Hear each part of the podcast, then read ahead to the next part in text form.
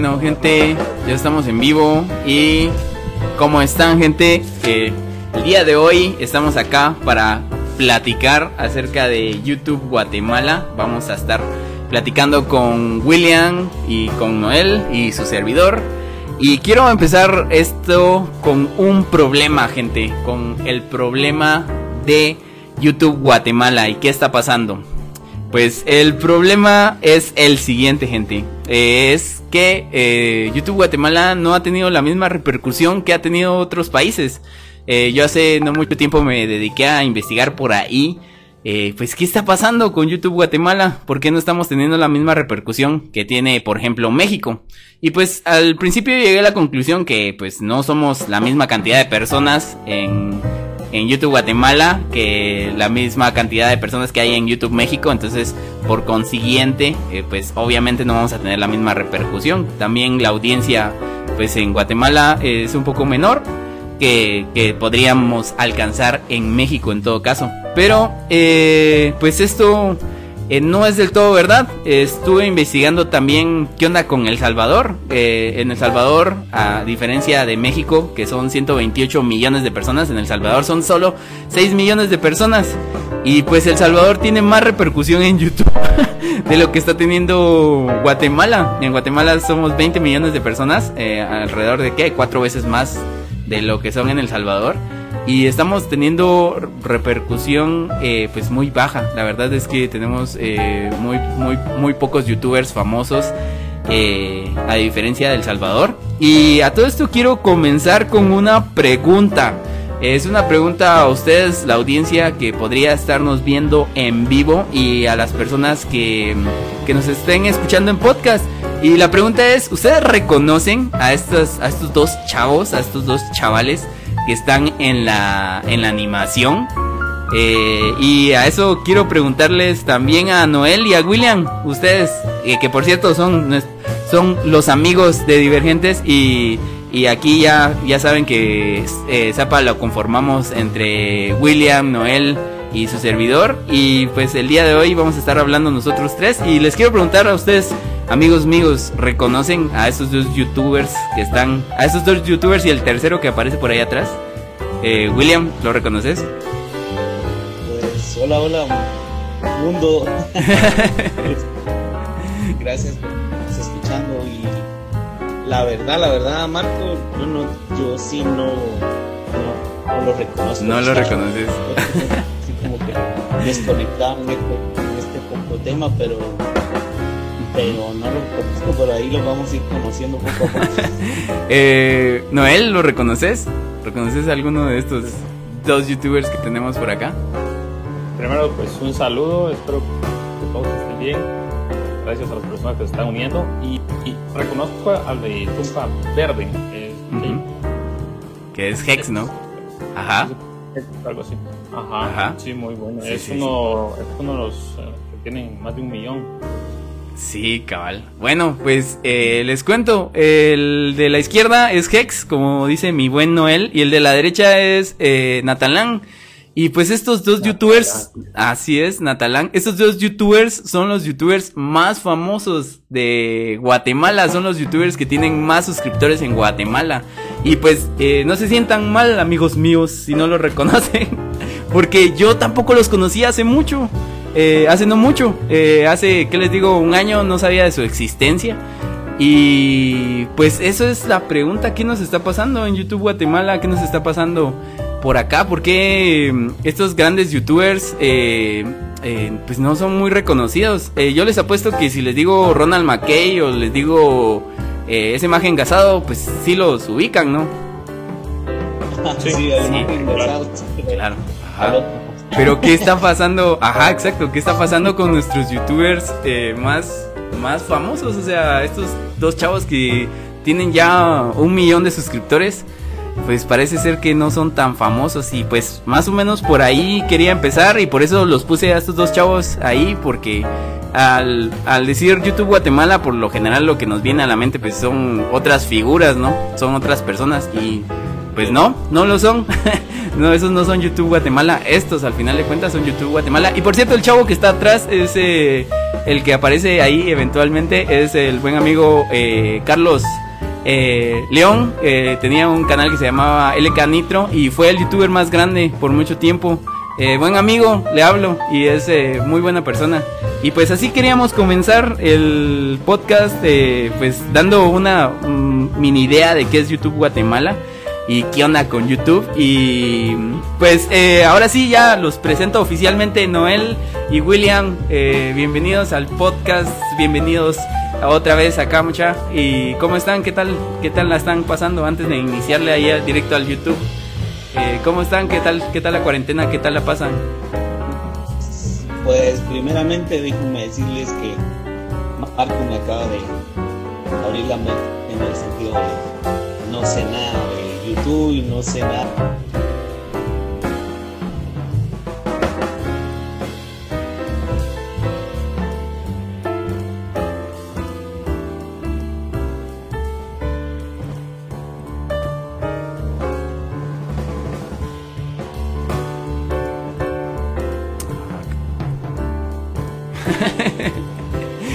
Qué buena onda, mucha. ¿Y qué onda, Noel? ¿Vos cómo, cómo, cómo vas? ¿Y qué onda, Noel? ¿Vos cómo vas? ¿Qué tal?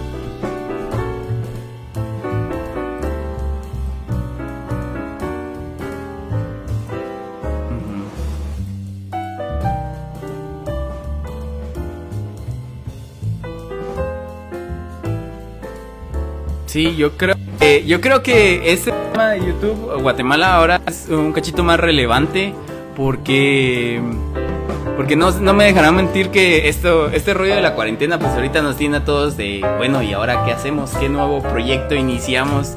¿Cómo podemos tener ahora no sé, cierta repercusión en, en internet o, o de alguna manera cómo empezamos algo nuevo. Y yo creo que muchas personas eh, que no habían volteado a ver a las plataformas, a YouTube, a hacer canales de YouTube, están empezando a dar la vuelta y decir, ah, pues no estaría tan mal después de todo, ¿no?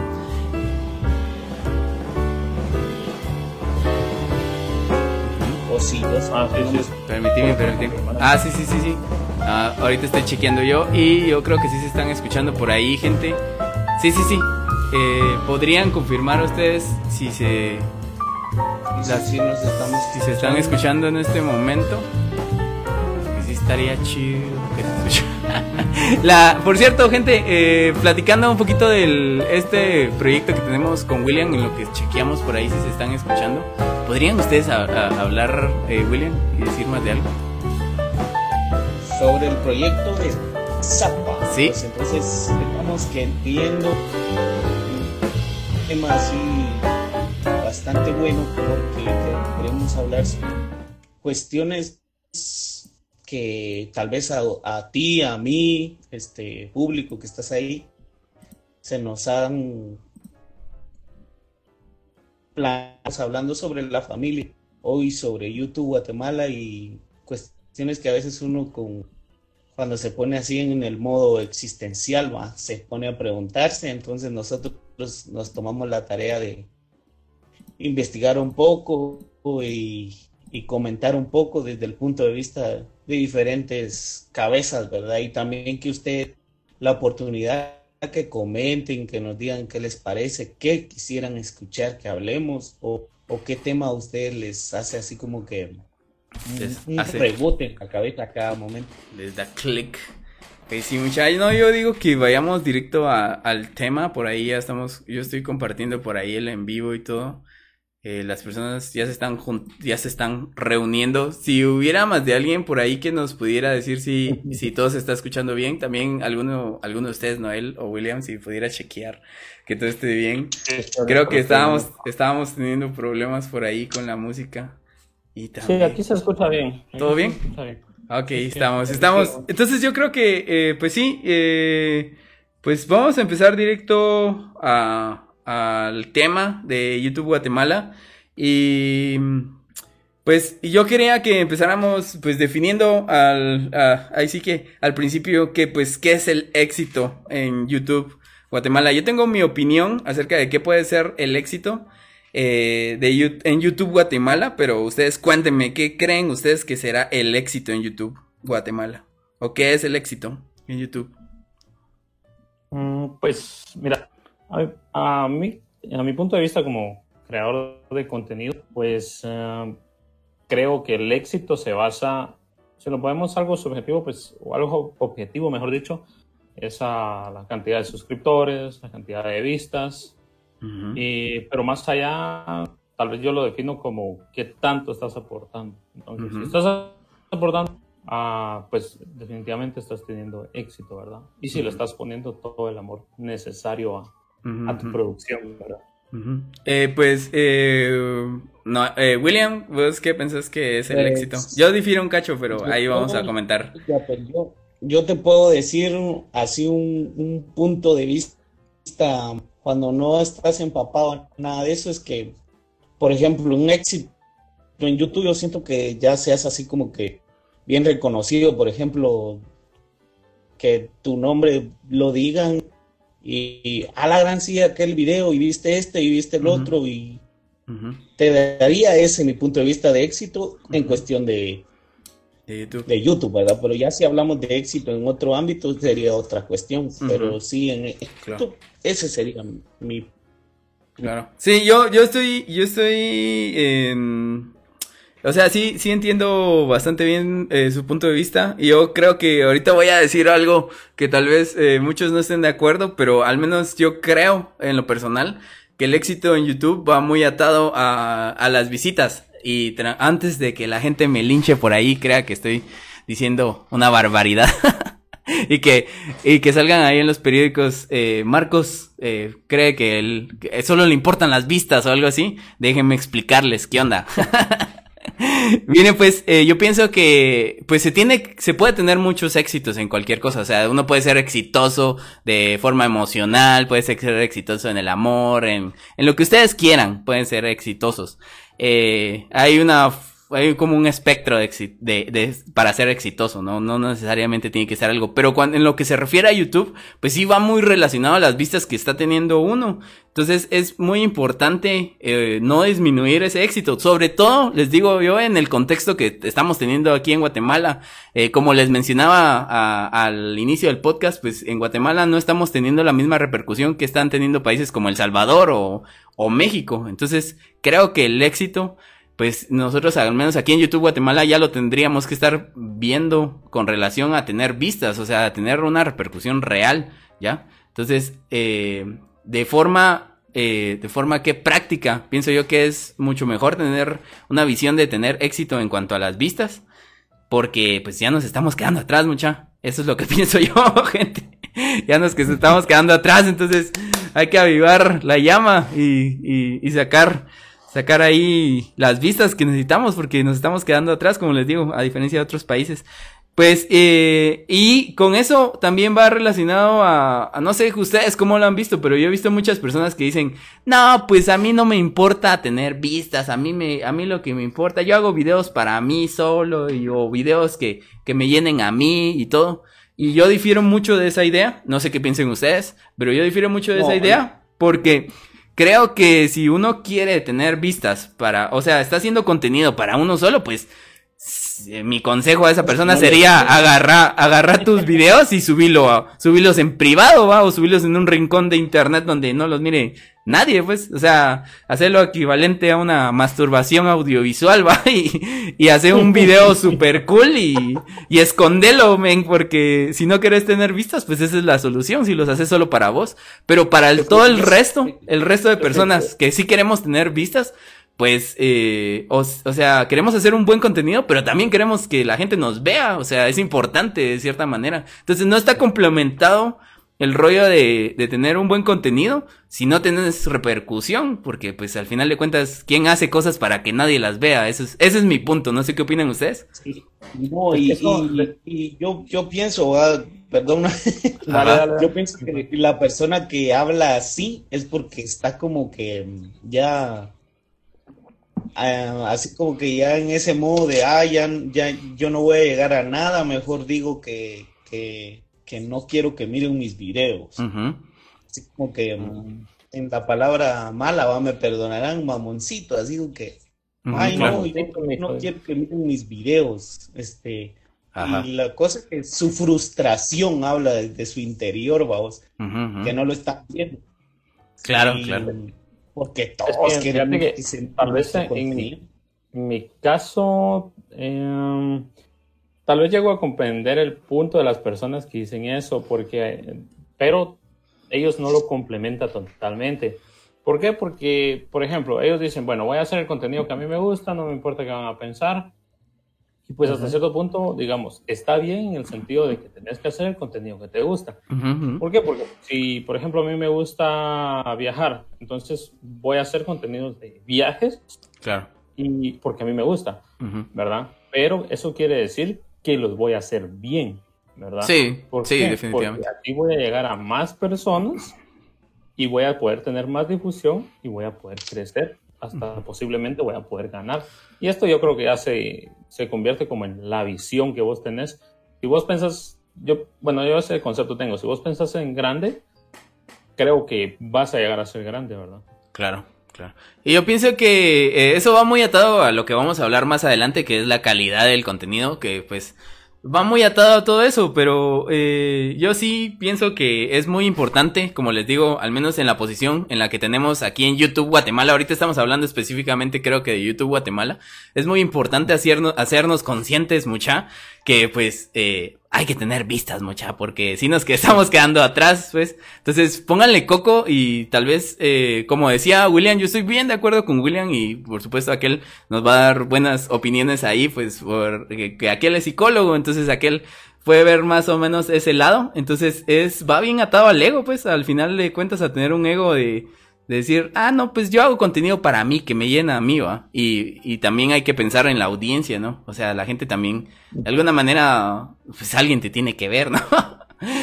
sí, sí, Mira, mira, pues pongámoslo de este punto de vista, que inclusive hasta cuando hacemos, escribimos o, hacemos alguna tontería en las redes sociales, lo que queremos es que se mire. Claro. estamos haciendo eso. Inclusive hasta hacemos así como que tonterías o, o, la más famosa app que ahorita está a entender, la de TikTok. O sea, todos nos, nos, ponemos a hacer tonterías ahí, pero es porque queremos que nos miren, no es para que se quede guardado ahí, ¿no? Claro, claro, sí, o sea, al final de cuentas esto también se puede extrapolar a algún otro arte, que al final de cuentas también es lo que quiero comentar aquí en el, eh, en este en vivo, pero sí, o sea... Yo no pienso que las grandes mentes de, eh, de la música o de o las, los grandes escritores hayan escrito solo para ellos, pues al final de cuentas también querían que las, las personas los vieran y que, que los leyeran y que los escucharan y que los, los apreciaran de alguna manera. Entonces, yo creo que, no sé, eh, no sé cómo lo ven ustedes o si habían escuchado este comentario alguna vez, va, ese típico comentario de, pues, a, a mí al final de cuentas ¿qué me importa si la gente me mira o no? Entonces, eh, yo creo que sí es quitarnos ya de, la mente eso, pues, o sea, es bien importante. No sé si quieren comentar algo más eh, con este tema o, le pasamos a las siguientes partes.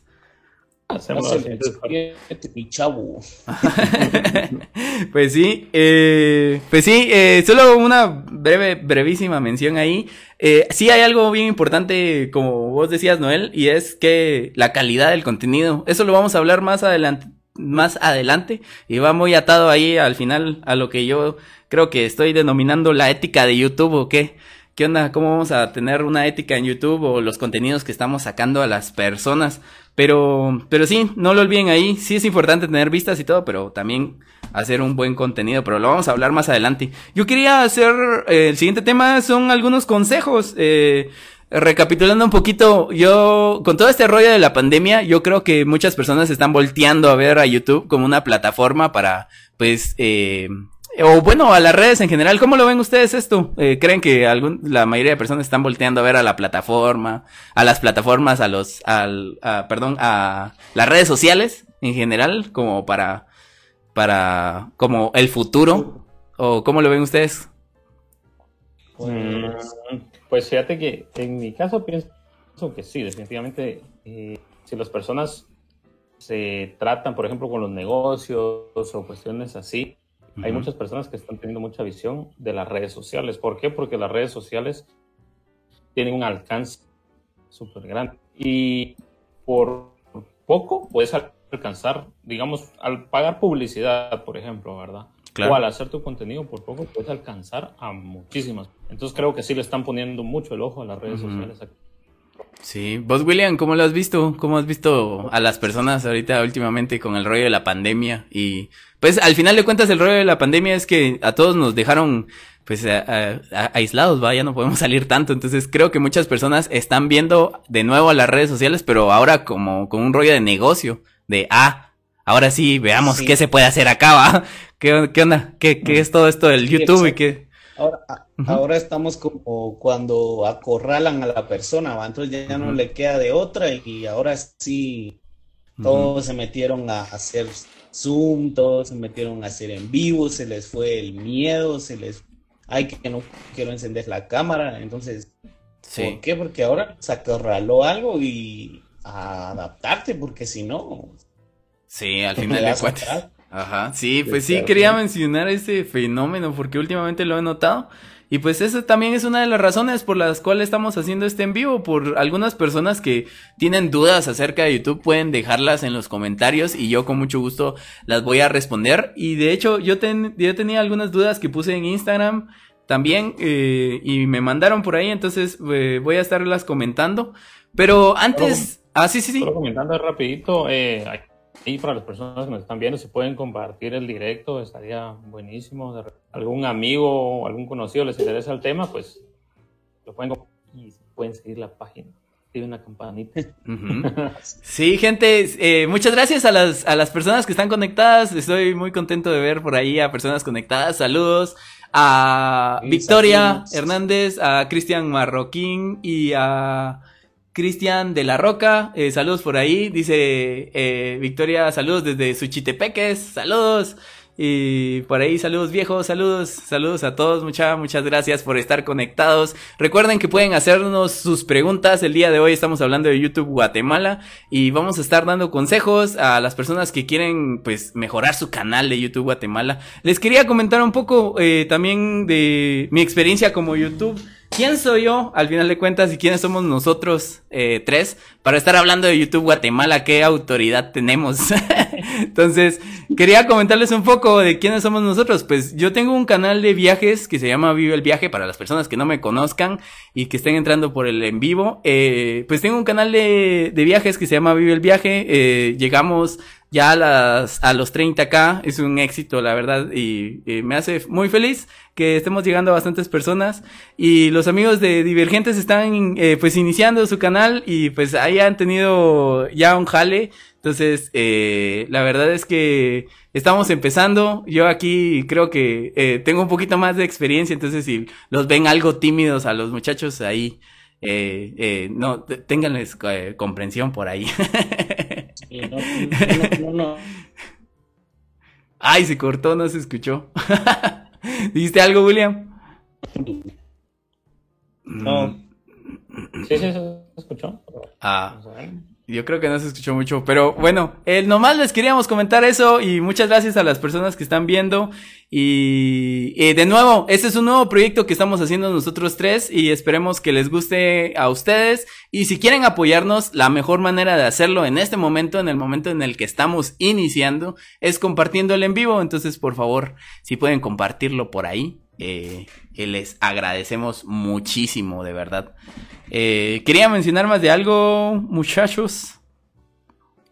Pues, ah, pues, pues, sí, no como decías, nosotros pertenecemos al, el canal tenemos un poquito de experiencia, un poquito de experiencia relacionada a YouTube. Y por eso decidimos eh, crear este, este pequeño podcast. Para ver si podemos aportar algo también de lo poquito que sabemos. Sí.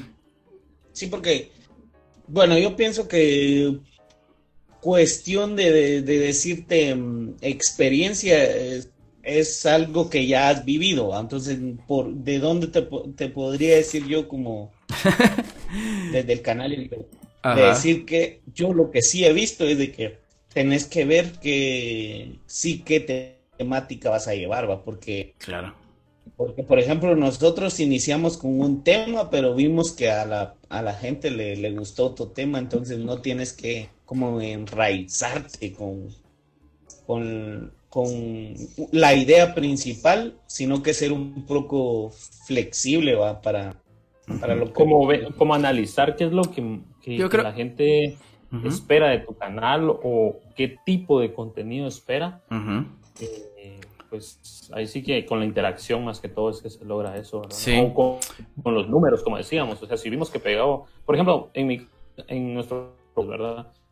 Nosotros comenzamos a hablar como temas así como estos, sociales, solo que así súper rápido, digamos 5 o 10 minutos. Y eh, se nos ocurrió la idea de hacer entrevistas en la calle, entonces pues, vimos que eso tuvo un jale súper, lógicamente por ahí, seguir haciendo. Por ahí te vas. Sí, yo creo que para la gente que quiera investigar, este, este es un tema, en realidad se llama reiteración sobre el éxito. Entonces, por si quieren investigar por ahí, creo que es una... yo la verdad es que no sé mucho de ese tema, porque no lo he investigado muy bien, pero sí sé que así se llama y, y creo que es una táctica. Entonces, por si alguno de ustedes quiere investigar eso, creo que les puede servir. Eh, pero sí, eh, comentando lo que ustedes están diciendo, yo creo que eh, es importante pues dar algunos consejos, como les decíamos, creo que muchas personas están volteando a ver a las plataformas en línea, eh, a la, al, ¿cómo se llama? Al social media, al, a las redes sociales. Entonces, eh, queremos dar un poquito de consejos. Yo tengo aquí algunos consejos, si alguno de ustedes tiene algún consejo que me quiere parar ahí en mis consejos o rebatir mis consejos o algo, o no les parece, pues éntrenle con ganas ahí sin, sí, con descaro, no importa, tortéenme la cara. con confianza. con confianza. Eh, pues mis consejos son en, en relación al canal, mucha. Eh, tengo ahí Vamos a ver cuántos consejos tengo. Tengo, ¿qué? Seis consejos para ustedes y aquí están mis secretos. Así que atentos por ahí, saquen su libreta y ahí les van. Entonces, eh, primer consejo para las personas que están iniciando en, en YouTube, el, el número uno es que hay un problema con los canales random, mucha. Eh, no sé si se han dado cuenta, ustedes, William y Noel, coméntenme si ustedes se han dado cuenta, pero mm, uno de los problemas más grandes que miro en los canales eh, es que la mayoría tiene, tiene canales random, o sea, canales que hablan de todo, no se dedican a una temática en sí. Entonces, eh, muchos me preguntan, eh, pues mira mi canal, eh, eh, ¿cómo se llama? ¿Cómo puedo tener más vistas? ¿Cómo puedo tener eh, más repercusión y todo? Eh, yo le digo, ¿de qué se trata tu canal? Ah, pues subo de cosas random, vos sube de esto y sube de aquello y que le harán. Y pues eso, es un gran problema. Eh, yo pues puedo entender que pueden haber canales en YouTube que hablen de todo, pero eso va acompañado a personas que, a grandes personalidades y... Y pues eso, si un, si vos te, te consideras una gran personalidad que, que puede llamar mucho la atención en internet, pues bien por ti puedes hacer un canal de cosas random tal vez va. Pero si querés aprovechar o no te consideras de alguna manera, eh, no sé, eh, una gran personalidad va, o querés mejorar o querés que se te haga más fácil en YouTube, pues creo que una buena táctica sería eh, pues hablar de un solo tema. Eh, a la gente le gusta ir a los canales y decir, ah, bueno, yo busco a tal persona porque aquel habla de este tema, o busco a tal persona porque habla de este tema. Es como cuando, cuando uno está buscando un mecánico, ¿ah? no va, va a un mecánico que busque, que tiene una especialidad en algo, digamos, va. Entonces, eh, yo creo que eso es una buena táctica. ¿Ustedes quieren opinar algo acerca de esto? Sí, fíjate que sobre ese punto que dijiste, perdón, sí, sí. Eh, fíjate que una buena pregunta que nos podemos hacer a cada uno de nosotros que queremos hacer contenido es ¿para qué soy bueno? Si soy bueno para el inglés, por ejemplo, bueno, entonces vamos a hacer un canal de inglés. Soy bueno para la música, bueno, vamos a hacer un canal de música. Soy bueno para hablar, bueno, vamos a hacer temas. Soy bueno para qué sé yo, para manejar. Lo que, Vamos tutoriales de manejo. claro. Eh, sí, yo pienso que también uno se tiene que cuestionar de que, pues, ¿para qué soy bueno, no? ¿Qué, ¿En qué me manejo? ¿Qué, ¿Qué, puedo aportar a las personas? Soy sincero, yo te soy sincero y por una parte me da un poco de tristeza en ese sentido. ¿Por qué? Porque, por ejemplo, yo sí no es egocentrismo ni narcisismo, Pero, o sea, yo, sí, o sea, en un sentido me considero que yo puedo ah, como que acaparar varias áreas. Ajá. Y sí me consideraría poder comentar de todo, o sea, solo le, me empapo un poco y si no, pues se le pide ah, información a alguien. No todos nacemos aprendidos. Claro, eh, pues... Pues mira, yo lo que pienso es que esto es como, yo la vez pasada le estaba haciendo la comparación a un chavo que hace gameplays. Para la gente de los videojuegos, me entenderá un cachito. Estos consejos es como aumentar tu, aumentar tus capacidades, digamos, va. No son reglas absolutas, pero sí es como, si haces esto, tal vez se te haga más fácil el YouTube, va. Entonces, eh, al final de cuentas, no son reglas absolutas, vamos, pero pero tal vez sí se te va a hacer mucho más fácil si, si, si las practicas, digamos, ¿va? ajá. no sé si me entiendes. reglas. Sí, digamos, ajá. Sí, así es. Ajá. Sí, cabal. Bueno, eh, el siguiente consejo que les tengo, gente, otro consejo jugosito ahí es, eh, y como aquí estamos en Facebook y puedo decir lo que me dé la chingada gana, es que eh, número dos es el pinche logo siempre es un cagadero. el logo es un revoltijo, mucha, eh, o la imagen, digamos, ¿va?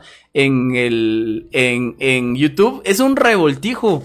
Eh, no, no hacen una representación de lo que es su canal y por qué, y por qué su canal, por ejemplo, si ya decidieron que su canal va a ser de un tema, pues hagan una representación de su logo, de su imagen, de su nombre, de lo que sea que vaya relacionado con ese tema. Eh, no tiene que ser una, una regla en específica eh, de alguna manera, pero no hagan, no hagan un revoltijo de su tema porque pues nadie los va a entender. Yo aquí tenía apuntado un, un ejemplo. Si su canal es de gameplays, eh, es muy común ver que su nombre es Body Luca Jimbo 77. Entonces, no es ese nombre no dice nada, pues al final de cuentas. Y es algo de lo que yo fui, eh, pues eh, yo no lo entendí por mucho tiempo, así que se los digo de, desde un lugar de, de mucho amor y de mucho cariño, gente.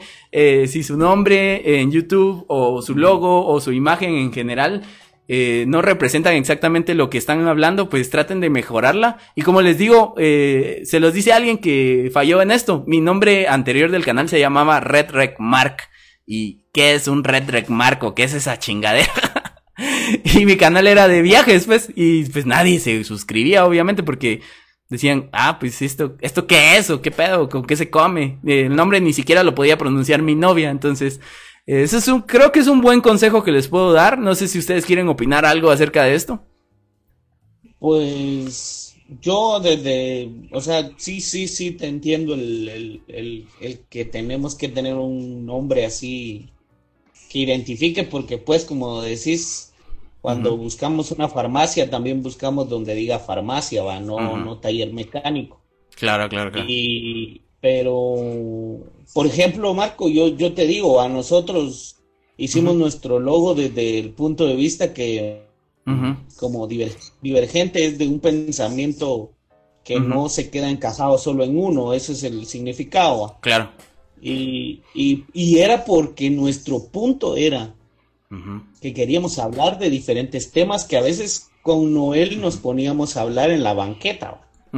y, y, y divergentes es un concepto así como que de mente abierta, se podría decir, de mente múltiple, que que reacciona a muchas cosas temáticas que pasan. Ahora decime, este, este juzgando. ahora, ahora que estamos cambiando la temática con cuestiones de entrevistas, Ajá. El, este, ¿se tendría que quedar así o, crees que nos bajaría un poco el sentido? Pues eh, yo siento que, mira, pues si, si, si se los digo así clarito, yo creo que sí se... así, tira, tirando a machete, vos. Así, y yo siento que sí deberían de cambiarlo. Eh, si ustedes creen que van a eh, tener un rollo de entrevistas, pues es, es de nuevo, vos, esto es como un videojuego.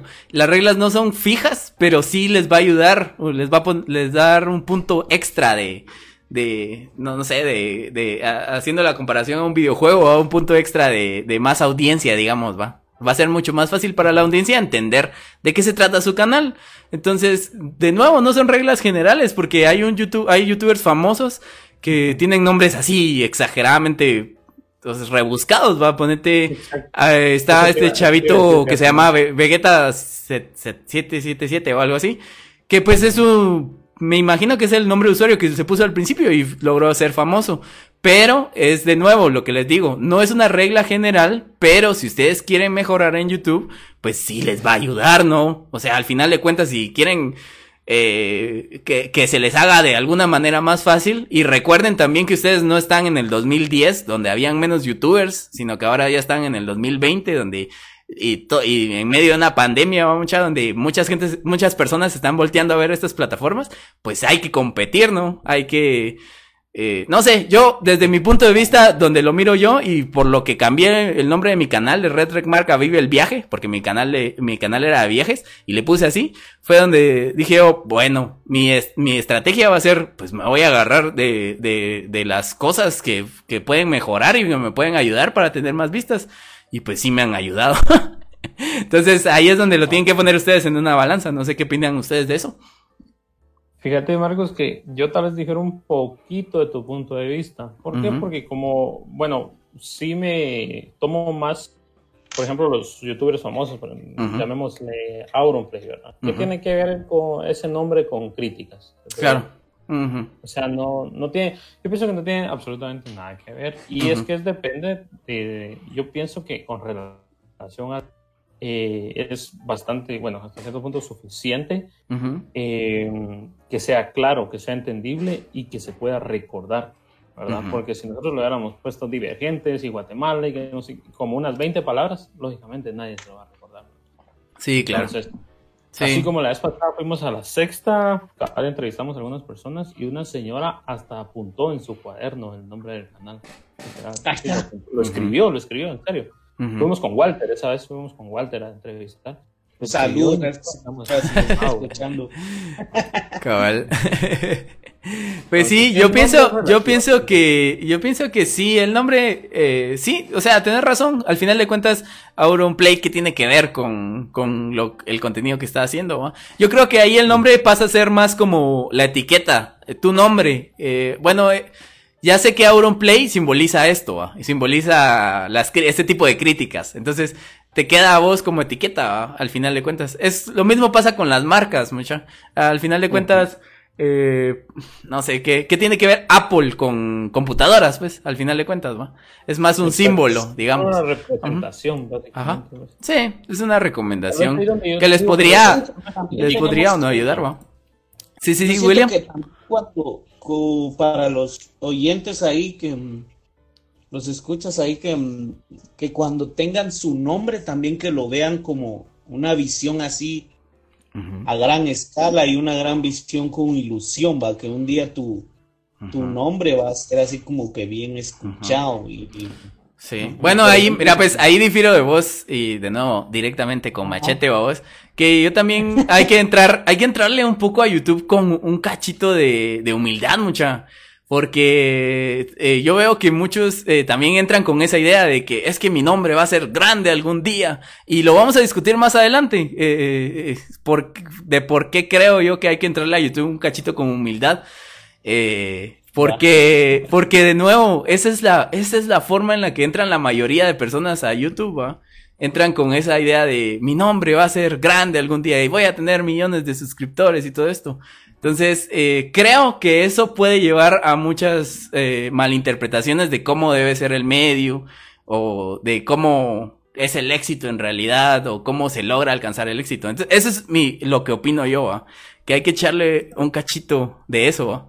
Pero lo vamos a poner, lo vamos a, lo vamos a agarrar este, lo vamos a apuntar en un post-it imaginario y lo vamos a poner por acá para platicarlo más adelante. Ahorita estamos en los consejos. Entonces, el siguiente consejo que les doy mucha es el video, eh, debe ser informativo, gente. Eh, YouTube hace no mucho tuvo un giro muy importante. Eh, en los últimos 10 años, eh, eh, perdón, en los últimos 5 años tuvo un giro muy importante que va relacionado también con el algoritmo. Y YouTube empezó a ser una plataforma donde la gente llega a informarse bastante. Entonces, el contenido también tiene, tiene que dar algo de valor. Eh, informativo puede ser informativo cómico, puedes eh, aportar a la persona, no necesariamente con información, sino que darle algo de valor, tal vez eso es lo que quiero decir. Dar algo de valor puede ser algo cómico, puede ser algo diferente, algo interesante. Eh, pero es bien importante dar algo a cambio. Cuando vos termines de ver un video, eh, decir, ah, pues ahora sé algo, o ahora aprendí algo, o ahora, no sé, esto, algo me dejó este video. Y pues muchos videos, eh, eh, tal vez algunos gameplays por ahí eh, de las personas que hacen gameplays, pues no te dejan mucho. Y un gameplay, pues no puede ser muy productivo de cierta manera a, a comparación de otro video, digamos que te deja información de historia o algo así, ¿no? Pero sí te puede dar como algo cómico, aprender algo cómico, digamos, ¿no? Entonces, no sé ustedes qué, qué piensan de ese, de ese punto. Vaya, pues, te la están tirando ahí. Ah, no. es que- No, no, no, para es nada, dependiendo, Es, es dependiendo, Ajá. porque recordad que lo, pues, como vos decís, un video de historia, pues lógicamente, bueno, ¿dónde salió esto? ¿Dónde salió lo otro? Y Ajá. Es cierto, lo vamos a aprender. Sin embargo, con un video cómico, recordad que podemos obtener una sonrisa. Sí, Y a mi ajá. punto de vista, eso es lo que más falta hasta cierto punto, ¿verdad? Ujú. Que la gente sonría, porque si la gente no sonríe, Ujú. por eso hay tanto problema, ¿verdad? No, no, no, no. Yo, o sea, ponete, ponete, va. Yo pienso que un video cómico sí te puede dejar algo. O sea, sí te está aportando algo, vos. Sí te, o sea, se está dejando algo interesante, Un vos. gameplay, Ajá. tutorial cómo pasarlo, man. Sí, un gameplay también te puede dejar algo, vos, también te puede dejar algo interesante. Pero eh, yo pienso que en el punto, en el, a la hora de crear el contenido, vos, a la hora que te sentás vos y pensás, voy a hacer un video de tal persona, creo que un buen punto es decir, voy a tratar de dar algo a las personas, ¿ya? Ese es, ese es mi punto, no sé si me entienden de alguna forma. O sea, no es el contenido en sí de la temática, digamos, sino que eh, estar consciente de que querés dejar algo a las demás personas, porque si no, pues llega a ser un contenido vacío, digamos, de alguna manera. ¿va? Ajá. Sí, sí, sí, eso sí. Sí, sí, sí, me entienden Sí, de esa manera. objetivo, sea como sea, Un creo que es objetivo, un objetivo constructivo, decir vos. No necesariamente, ponete, bueno, podría ser algo constructivo, ¿va? Eh, a ver, de, de, deformemos esto, esta idea. Cuéntenme ustedes si, si, si piensan de alguna otra manera o no, Pero ejemplo, ponete, ahorita, ahorita, ahorita me acaba de venir, ahorita acaba de venir eh, nuestro amigo Carlos León. Saludos, Carlos León, que es el chavo este que les comento de, eh, que tenía el canal más grande de, de Guatemala. Y pues, eh, tomando la- el ejemplo de aquel, por ejemplo, ¿va? aquel le gusta el skate, vamos. Eh, o sea, patina, ¿va? Y hizo un canal de skate, chido. Ahí ya le pegó en uno, ¿va? Eh, Carlos León, aquel tenía un nombre eh, LK Nitro. Y pienso yo que en aquel, aquel en dado momento dijo, pues este nombre está un poquito difícil que la gente lo recuerde. Entonces le cambió el nombre a Carlos León, que es mucho más fácil recordarlo. Luego mejoró su imagen. Y, y, por cierto, su imagen está bien chilera. Y luego estaba eh, el, el tema del video informativo, digamos, vamos. O el consejo del video informativo. Entonces, aquel, eh, creo que eso es a lo que más le pegó a todo. eh, porque aquel desde un principio, y le pegó en un tiempo, mucha, que fue hace un montón de tiempo, pues, antes que la mayoría de youtubers de aquí de Guate. Entonces, eh, aquel pudo haber hecho un canal de YouTube, ¿vos? donde se grababa él y iba patinando con sus cuates y pues, eh, no sé, mm, ¿qué, les digo yo? Un, blog mm, tal vez no tan interesante, pero eh, aquel lo que hizo fue decir, voy a hacer contenido eh, que ayude a la gente a entender cómo se hacen los trucos de la patineta, del skate, ¿va? Entonces ahí ya, solo ese pequeña, esa pequeña diferencia hizo que la gente empezara a seguirlo más. Entonces, eh, eso es, eso es lo que estaba aportando aquel, va. Otro chavito al mismo tiempo que estaba aquel, pudo haber dicho, yo también voy a hacer un canal de skate, pero eh, yo me voy a grabar ahí, ah, haciendo skate y bla, bla, bla, y no, no, no dar un contenido extra, ¿va? Entonces, eh, ponete, yo estoy viendo los, los videos de aquel últimamente y ahora está pasando a un rollo de foto, ¿va? Entonces está enseñando cómo tomar fotos y todo. Está dando algo a la audiencia, ¿va? Yo no sé si aquel lo hace inconsciente o inconsciente o, o, o, o de forma consciente o inconsciente, pero lo está haciendo, ¿ya?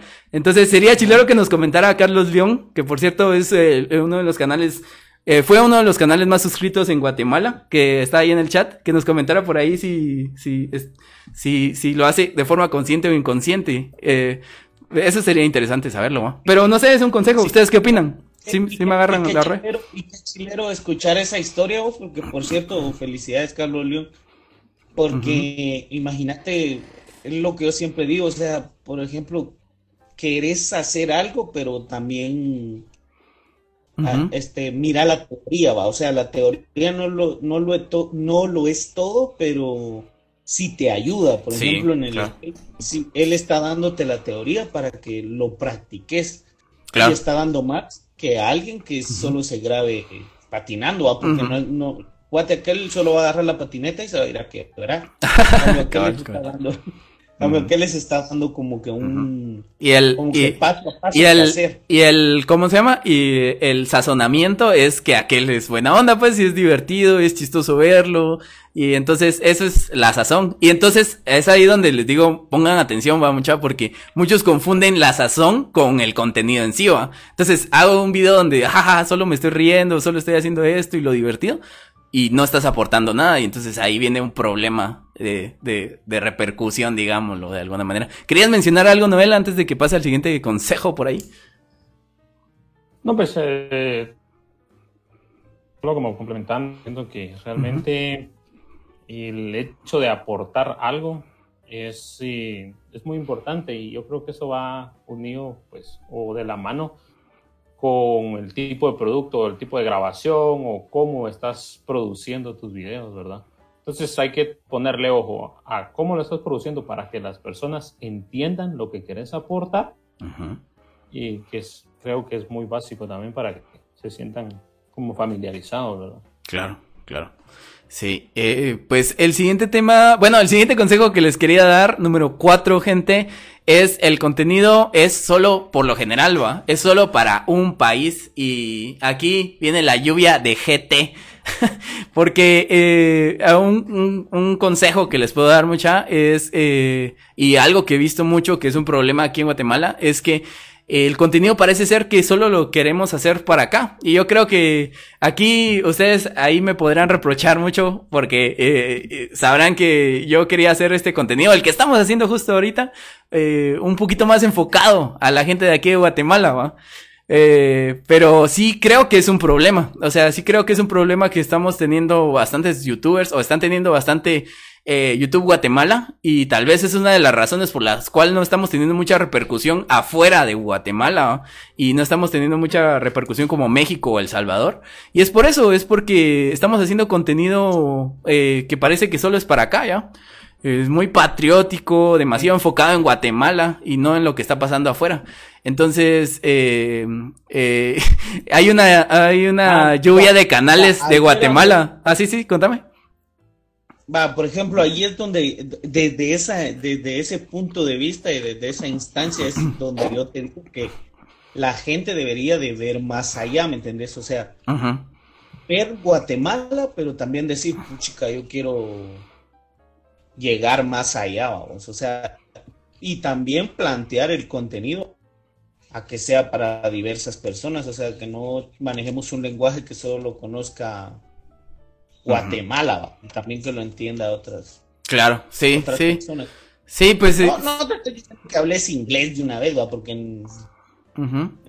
pues, pero, pero, pues, si ese es tu can, si ese es tu canal, pues está bien, dale, men. O sea, imagínate si tienes un canal que es de habla inglesa aquí en Guatemala y calculas que puede tener repercusión en Estados Unidos, pues ¿qué tiene, qué tiene de malo, va?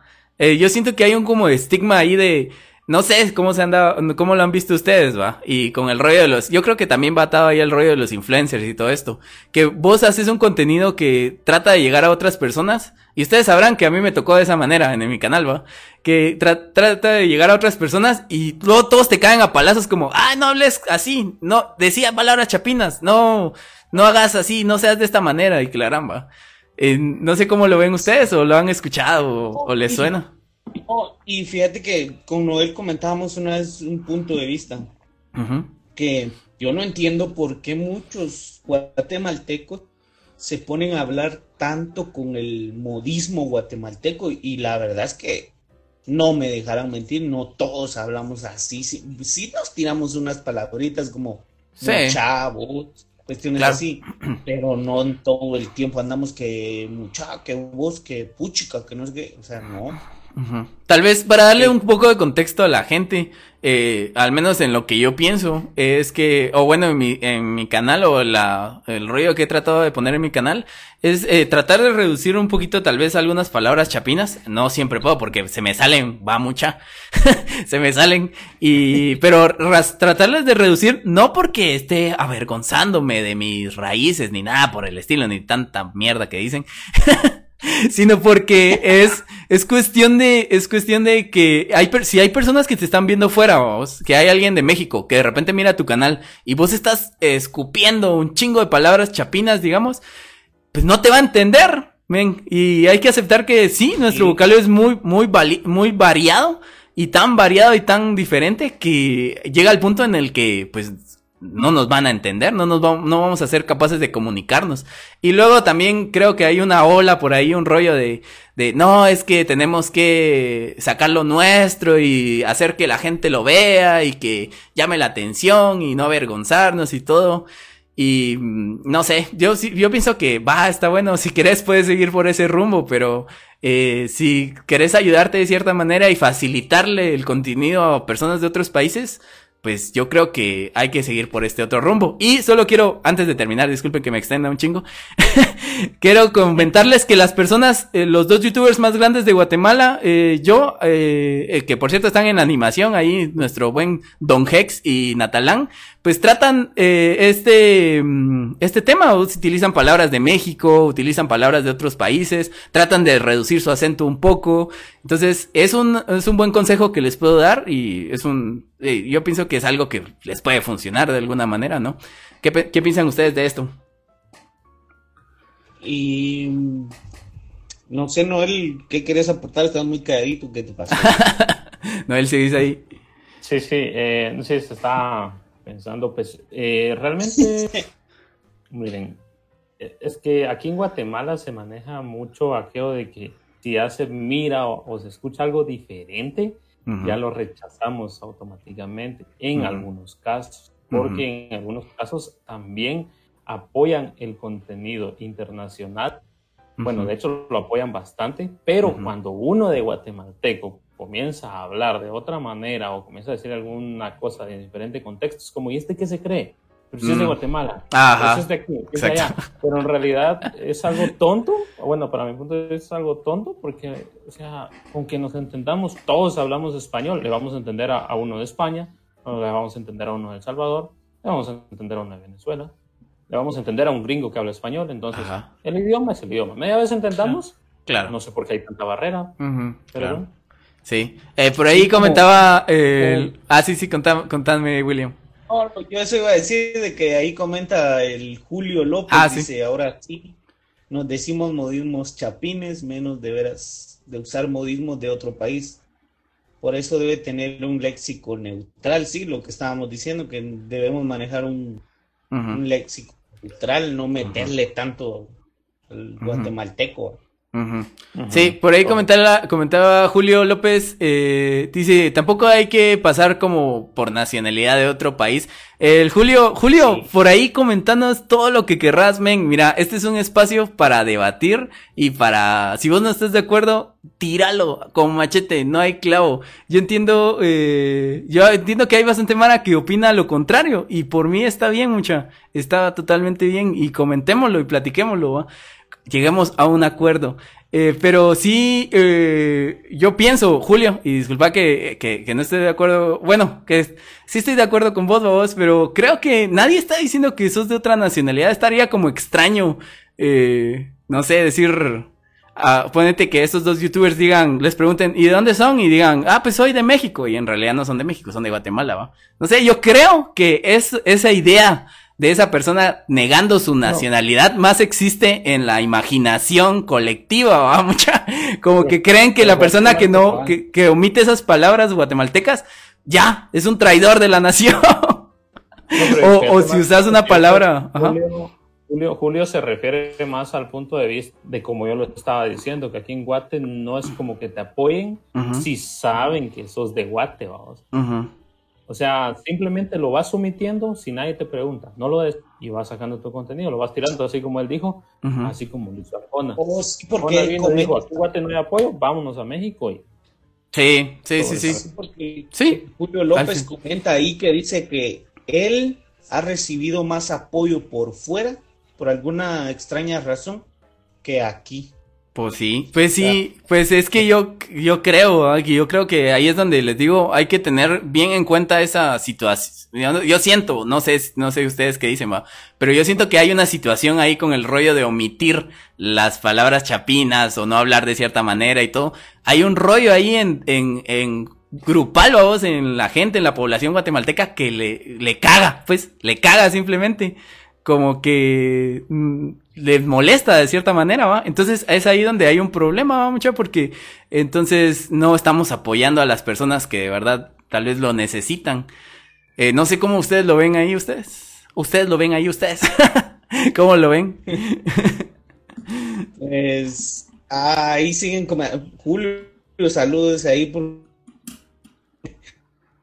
no, y, también él dice sobre algunos este, mm, artistas que son, de aquí de Guatemala, también no es sobre YouTube, pero también han cambiado porque, como dicen muchos, tampoco apoyan aquí, ¿va? Entonces... Sí. Es que esto es muy contradictorio, sinceramente, porque, por ejemplo, si, si un artista viene, se presenta en el puerto, digamos, llamémosle Bohemia Suburba, que es de aquí de Guatemala, y lógicamente van a llegar muchas menos, o sea, menos personas al concierto a comparación que venga Ari Yankee, por ejemplo.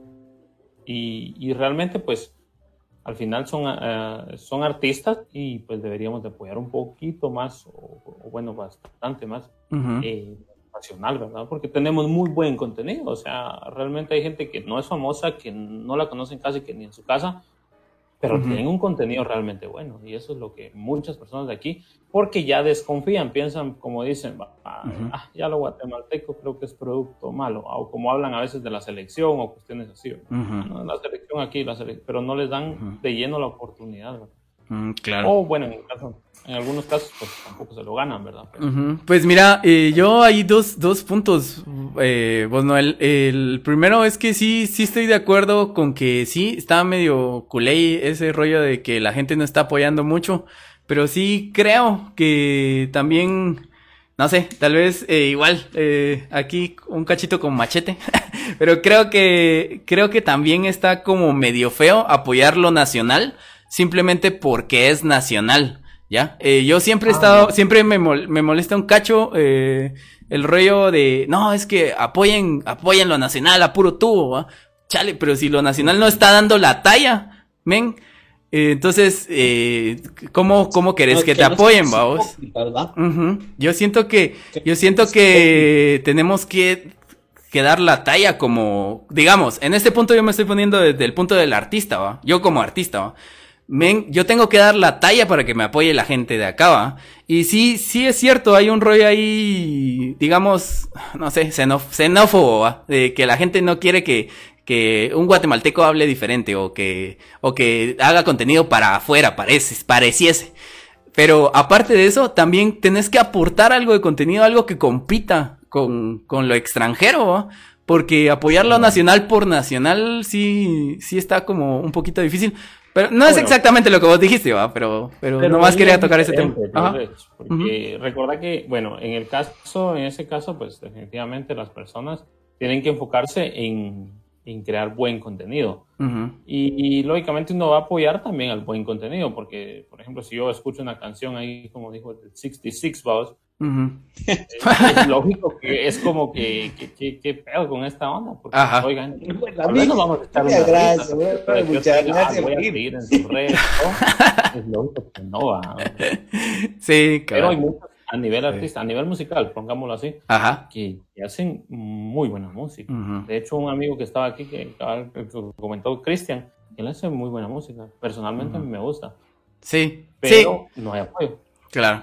Sí, bueno, yo, yo lo pongo en este punto. Miren, retomando el consejo que les daba, mucha, no piensen, eh, mi consejo número cuatro era, eh, no piensen en el contenido solo para su país, ya sea que sean de Guatemala, El Salvador o de, de Nicaragua.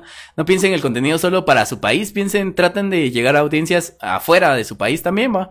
Eh, ahí es donde están eh, las grandes masas al final de cuentas. Eh, entonces, eh, traten de llegar a, a, audiencias fuera de su país. Eh, entonces, eh, yo, yo lo veo así, mucha, al menos en la situación de Guatemala. tenemos una población que tiene un problema con, con hablar diferente, digamos, o que, que vos le querés llegar a, a gente de otros lados, ¿va? Tenemos una cierta, cierta parte de la población. Tenemos otra parte de la población que está apoyando simplemente por ser chapín, siento yo. Eh, entonces, eh, vos como creador de contenido creo que tenés que tener cierta conciencia de estas dos situaciones y decir, bueno, no quiero que me apoyen simplemente porque soy chapín, ¿ya? Porque cuando llega a México y, y allá, pues a nadie le importa de dónde venga, ¿va? Allá lo que les importa es que, que estoy haciendo buen contenido, ¿va? Entonces, agarrar conciencia de cuándo te están apoyando simplemente porque, ah, es que aquel es chapín, pues aquel nos representa, ¿ya? y, y agarrar conciencia de, estamos haciendo buen contenido, estamos haciendo contenido que compite con los otros países, incluso con los otros idiomas, con el idioma inglés o con otras cosas, ¿va? Es ahí donde tenemos que agarrar, ¿va? Siento yo, ¿va? Agarrar conciencia de eso, ¿va? Y pues sí, no sé, eh, ¿qué opinan ustedes acerca de eso? Antes de pasar al siguiente consejo. Que hizo. Ah, Ah, no, el comentario que hizo Ana Morales ahí que dice que últimamente YouTube es solo polémica. Tras polémica, sí. Sí, o sea, eso es muy cierto en mm. cuestiones de que aquí solo, la verdad como que no, como que nos gusta tirarnos machete uno a otro. Sí. Aquí Marco me estaba tirando machete. Sí, yo te estaba tirando machete a vos, y vos.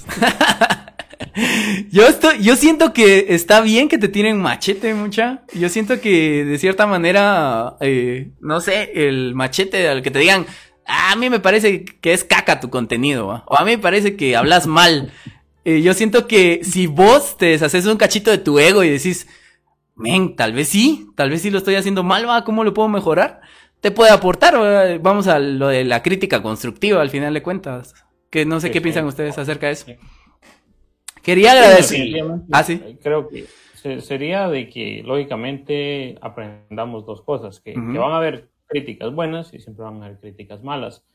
Para mi punto de vista y lo que yo he, tomado siempre es que, bueno, yo escucho todo tipo de crítica, buena sea mala, pero digo yo, ¿en qué me aporta? Si me está aportando algo bueno, lo tomo. Sí. Si no me está aportando nada bueno, pues al pues, diablo. o sea, ¿de qué te...? ¿Para, qué me voy a contaminar yo de, comentarios pendejos mm. si al final no, no, no me voy a aportar nada? Y aquí es donde quiero regresar un cachito al comentario de Ana y que me parece a lo de la polémica. Yo creo que ahí está la división de la polémica, muchacho, de las malas críticas y las buenas críticas. Que, ¿de qué me sirve a mí que me digan, mira, a mí me cae mal ese, ese lunar que tenés ahí en, en la cara? O sea, eso no puedes hacer nada al respecto, amén. oh, me, me, me, caga, me caga tu, qué sé yo, tu rostro, tu cara, vamos. Entonces, eh, ahí ya no puedes hacer nada, pues, o sea, hay ciertas críticas que no te sirven de mucho, vamos. Pero, pero fíjate, Marcos, que por lo menos lo que yo he notado es que también depende de qué tipo de vibra tires en tu, en tu canal, porque lógicamente si tiras una vibra de puros troleos y de puras maltratadas y puros problemas, pues ahí ese mismo o ese tipo de personas van a llegar a tu canal y te van a querer trolear, te van a querer sacar problemas, te van a tirar claro. malas. Sí. Entonces, todo es relativo, sinceramente. Sí, sí, la verdad es que sí. Sí, toda la razón, Noel, toda la razón ahí. Y pues, eh, más quería hacer el comentario ahí de lo de Ana y que sí, parece que la última, últimamente eh, YouTube es solo polémicas y polémicas. Pero lastimosamente y tristemente parece ser que son polémicas absurdas y estúpidas, donde pues hay youtubers que neta eh, sus comentarios son así, mucha, o sea, me caga, ahí sí que físicos o estúpidos, pues. Totalmente estúpidos, ¿va? Que no aportan nada, mucha. Que es como, a mí que me importa, amén, que te cague cierto color de piel o cierta, cierto, tipo, cierto tipo de cosas que una persona no puede cambiar, vos. Entonces no es una, no es un comentario constructivo al final algo aquí para, la audiencia, o sea, cuestiones así como que lo han escuchado mucho, tal vez así en decir, este, deja, deja que todo fluya y no entrometas en cuestiones así, pero es que es, es así, mucha, o sea, si te molesta algo, si le vas a dar algo constructivo, pues dáselo, pero si no tiene nada constructivo, entonces mejor... Cállate, quédatelo, hombre. Sí. Sí, o sea, pero bueno, tenemos, críticas creo que no se van a una boca y tenemos dos orejas, entonces escuchemos más y hablemos menos. Cabal. Quería... No aplicar Ajá, sí, sí, sí, no.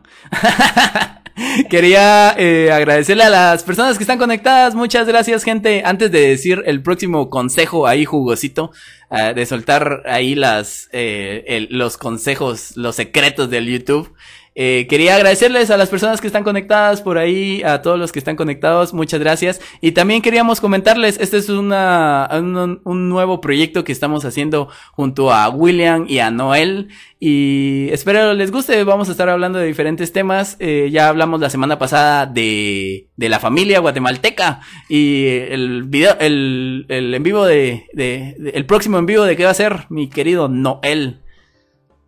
Hacia el próximo en vivo vamos a estar hablando sobre la música en general, tipos de gustos, cómo podemos tomarlo al ser neutral y vamos a tener un par de, de visitas, tanto invitados. nacionales como internacionales. Entonces, los esperamos. Entonces, los esperamos ahí. Gente, si ustedes quieren apoyarnos en esta, de, eh, de, de, alguna forma, en este momento que estamos iniciando, lo mejor que pueden hacernos para apoyarnos es compartir el en vivo. Es, eh, es el máximo agradecimiento que nos podrían dar en este momento y les, de verdad les estaríamos muy, muy agradecidos si pudieran hacerlo. Compartiendo este en vivo eh, amigos. Así que muchas gracias y a todos los que están conectados. Y pasamos al siguiente consejo que les puedo dar. Eh, ya vamos por el consejo número 5 y el consejo número 5 y agárrense porque este está bueno y este sí es uno que sirve bastante mucha. Es la solemnidad de shit. le puse yo de título. La, la, la solemnidad de mierda le puse yo.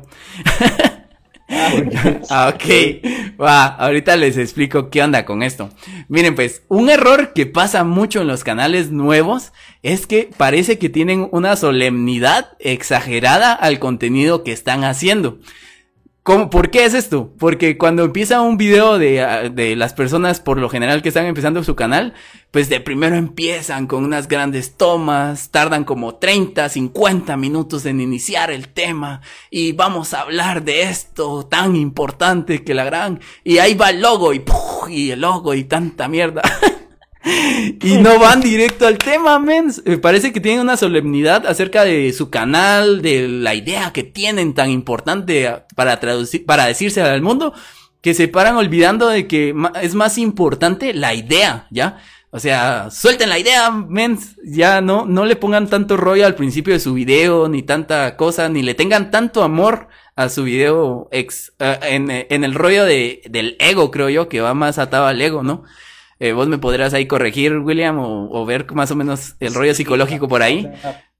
Pero es más atado a, a, a tener una solemnidad eh, a tu canal o a tu video y no querer dar la información que al final de cuentas es lo más importante, a mi parecer. No sé qué opinan ustedes acerca de eso.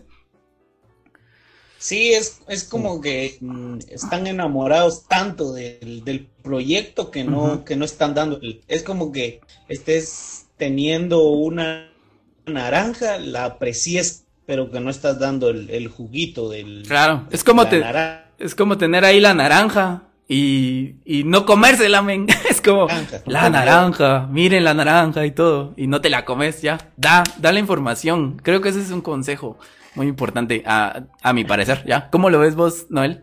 Eh, Fíjate que sí, he visto bastantes canales que realmente, mire, para comenzar, la atención del público se atrae en los primeros 10, 15 o 20 segundos. Si no atraes la atención en ese tiempo, las personas se van a ir automáticamente. Entonces, eh, muchas personas yo he visto que ponen una intro como de 30 segundos. Aparece Batman corriendo, después Spider-Man. Claro. Sí, estoy de aquí, sí, que no sé. Qué. O sea, y y es pura intro, sí, la musiquita, sí está alegre y todo, pues definitivamente, pero no es como decir, bueno, jóvenes, hoy vamos a hablar de YouTube Guatemala, intro, cinco segundos. ahí te vas. Comenzamos con el tema y ya estamos.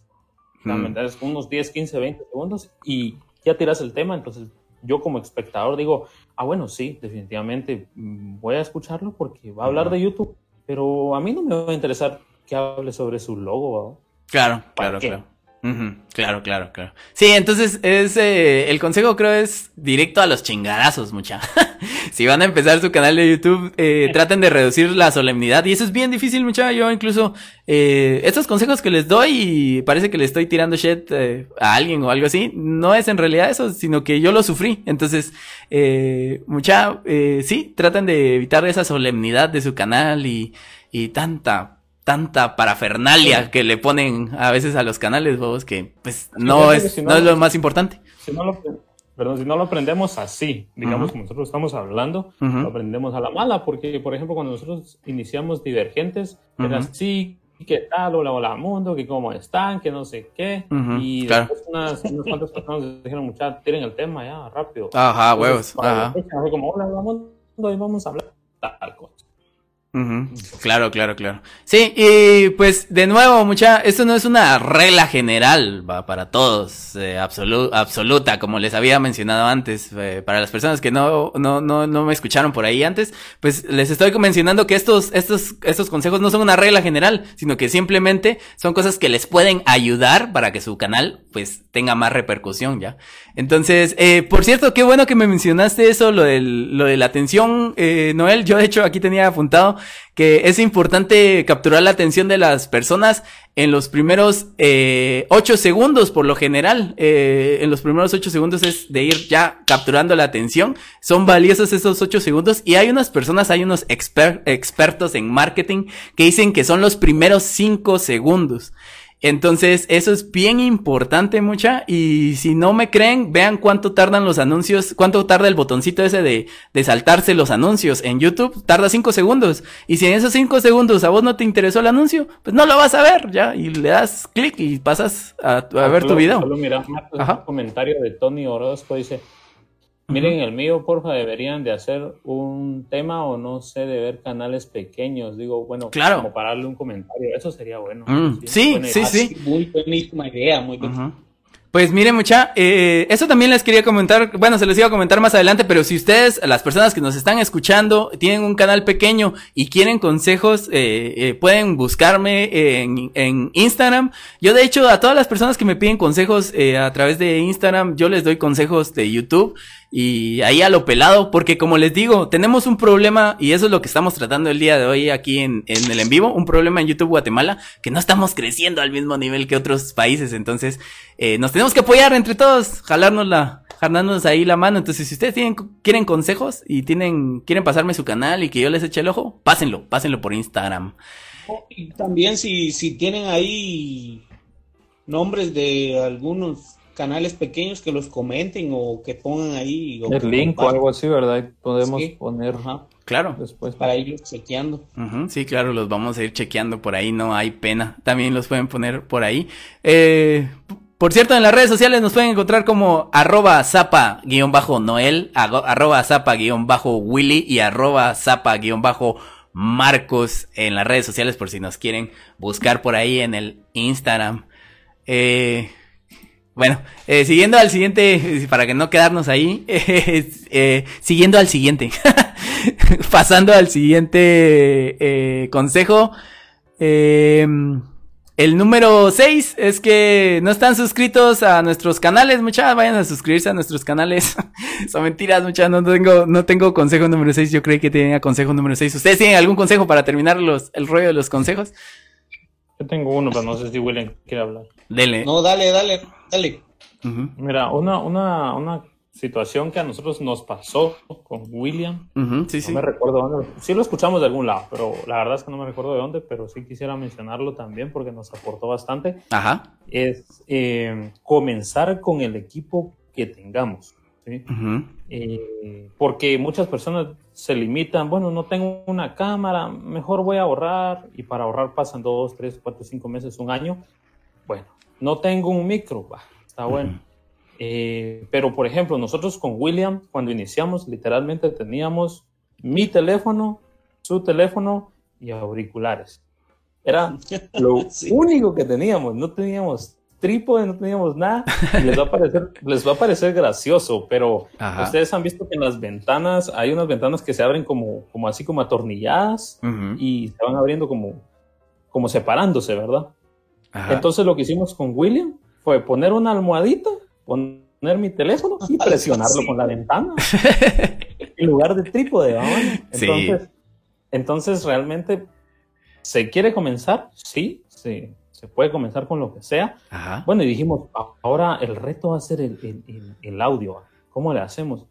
Yo le dije, mira, yo tengo sus audífonos, sus audífonos pues graban bien, vos tenés aquellos, creo que podemos hacerlo así, después yo lo, lo junto en la edición y ahí lo podemos tirar. Mira, así lo hicimos, comenzamos y porque dijimos o esperamos a comprar. No eligió, démosle, démosle de una vez, ¿para qué vamos a esperar más? Comenzamos así. Pero, pero no hay que confundir las cosas, porque por ahí he visto yo algunos videos donde vienen y graban con teléfono, por ejemplo, que van a algún paseo o algún lugar. Ajá. Imagínate, mira, más movida que saber qué. Entonces sí hay que tener cuidado con eso. Sí. Y también con el audio se escucha como el Sí, el problema del audio. ponle una esponjita o ponle algo ahí a los auriculares, por lo menos, ¿verdad? Entonces siempre hay que ingeniárselas y, no esperar ya todo servido. ¿Por qué? Porque al final, eh, hasta hace poco, incluso hasta así como unos cuatro meses que compré, que compramos la cámara. Y bueno, el trípode sí lo compramos como a los dos meses, tres meses tal vez, que comenzamos a grabar. Y de ahí compramos los micrófonos. Y ya con eso estábamos. Después, eh, después que comenzamos a comprar otro, pues otro equipo, ¿verdad? Pero, puedo decir, hasta como al año más o menos, pues, antes que comenzamos el canal. Cabal. Sí, yo pienso que oh. como, como consejo, sí es eso, mucha, entrenle, entrenle a los videos de una vez. Oh, y no. no sos mucha porque, por ejemplo, ahí poniéndole un, un poco al, de relleno a la historia de Noel. Una vez también se nos perdió el, el coso ese que agarra el teléfono en el trip. Y nosotros lo amarramos con unos auriculares, todavía me acuerdo. sí. Pues, pues, ahí es donde les digo que parece... Ah, ahí es donde les digo que parece que a YouTube hay que entrarle también con cierta humildad, mucha, porque todos entran con este rollo de voy a ser grande y que la harán. Y pues al final de cuentas hay que entrarle con cierta humildad porque pues, todos eh, tenemos que empezar de alguna manera. Y tal vez eh, si a alguno le sirve la historia, yo empecé con un, un, ¿cómo se llama? Grabando con teléfono, mucha. Así grababa mis, eh, mis videos y el audio lo grababa con el micrófono del teléfono. Entonces por esa razón es que mis videos, los más viejitos, por lo general no salgo yo hablando en la cámara porque pues no tenía buen audio, mucha. y quería hacer un video más o menos interesante, haga cabal. Entonces, sí, hay que ingeniárselas, hay que, hay que verle cómo hacer. No es importante, eh, no es importante del todo la, eh, los equipos que tenés para hacer un buen video. Es más importante la idea, la historia, otros otro tipo de cosas más técnicas. Sí, pero, pero sí te ayuda, sí te ayuda de alguna manera el equipo. O sea, sí, en dado momento que, que tenés la posibilidad de mejorar, dale, men, dale, mejora ah, tu equipo. Ajá, definitivamente. Ajá. Por ahí Carlos León me escribió Alien Retina. Así empezó mi canal. Ahí es donde les digo que hay que ponerle un buen nombre para que se entienda. Cabal, perro. Entonces, saludos ahí a Carlos. Ven, eh, eh, más adelante te voy a mencionar por ahí que, que, va a ser eh, la conclusión de todo. Pero bueno, yo creo que pasando el rollo de los consejos, ¿algún otro consejo que quieran darme? Así breve para antes de pasar a, a lo jugosito, a lo, a, a, los, a lo sabroso. Pasemos al siguiente. Ajá. chao. Va, chao. Eh, pues queríamos mencionar algo que yo le llamo la y pongan atención, gente, porque esto está, esto está interesante, está, está bastante debatible ahí, así que vayan preparando sus opiniones puntiagudas. Eh, algo que yo le llamo la vulnerabilidad, gente, en YouTube, el tema de la vulnerabilidad. ¿Y por qué es este rollo? Bueno, les quiero comentar que en YouTube hay cuatro grupos, mucha. Está YouTube, el grupo de YouTube como empresa, digamos, el, el grupo de los anunciantes y el grupo, el grupo de la audiencia, perdón, y el grupo de los YouTubers. Entonces, repitiendo, cuatro grupos. El grupo de YouTube, el grupo de los anunciantes, el grupo de la audiencia y el grupo de los youtubers. En estos cuatro grupos hay, todos corren riesgo de alguna manera. Pero mi teoría, mucha, y ahí los que nos estén escuchando piensen si opinan diferente, mi teoría es que el que corre más riesgo en estos cuatro grupos es el youtuber, en este negocio, en este negocio de YouTube, es el youtuber. Eh, no sé si quieren ustedes opinar algo acerca de el riesgo que corre cada una, cada una de estas. Bueno, les quiero preguntar a ustedes qué riesgo calculan que corre YouTube en todo este negocio. Eh, William, mm. vos que, porque por cierto William no está tan familiarizado con el rollo de YouTube, entonces me interesa saber cuál es su opinión virgen. Pues la vulnerabilidad en, del youtuber o... No, la, eh, ¿qué, tipo de riesgo corre YouTube en este, en este grupo, en este negocio de, del, del YouTube? ¿Qué, qué, qué riesgo pues corre el YouTube como empresa, digamos? Va, pues yo desde mi punto de vista así, que no... Neófita. pues yo siento que es una empresa muy grande como para ser vulnerable en sí, pues, pues, no siento que él vaya a caer en un en algo que lo en un riesgo vaya en un riesgo. Pues yo siento que él es el que está más así como que como que más es estable. que maneja los hilos. Claro. Ajá, y a él no le pasa nada, o sea, a ver. Como cuando el rey manda sus ejércitos y él está sentadito en su reino. Cabal. A ver, William, ¿vos qué pensás? Perdón, a ver, Noel, perdón, ya, estoy confundiendo. Fíjate que yo pienso que es dependiendo. Recordar que todo, todo, todo ha cambiado. Por ejemplo, antes las páginas, la página web eh, donde se buscaba más era Yahoo. Y si lo vemos estadísticamente, Google le vino a destronar todo, Entonces, nosotros decimos, bueno, Yahoo era invencible. Vimos que Google vino a destronarlo eh, siempre, toda empresa, por muy grande que sea, multimillonaria que sea, siempre tiene un punto de vulnerabilidad.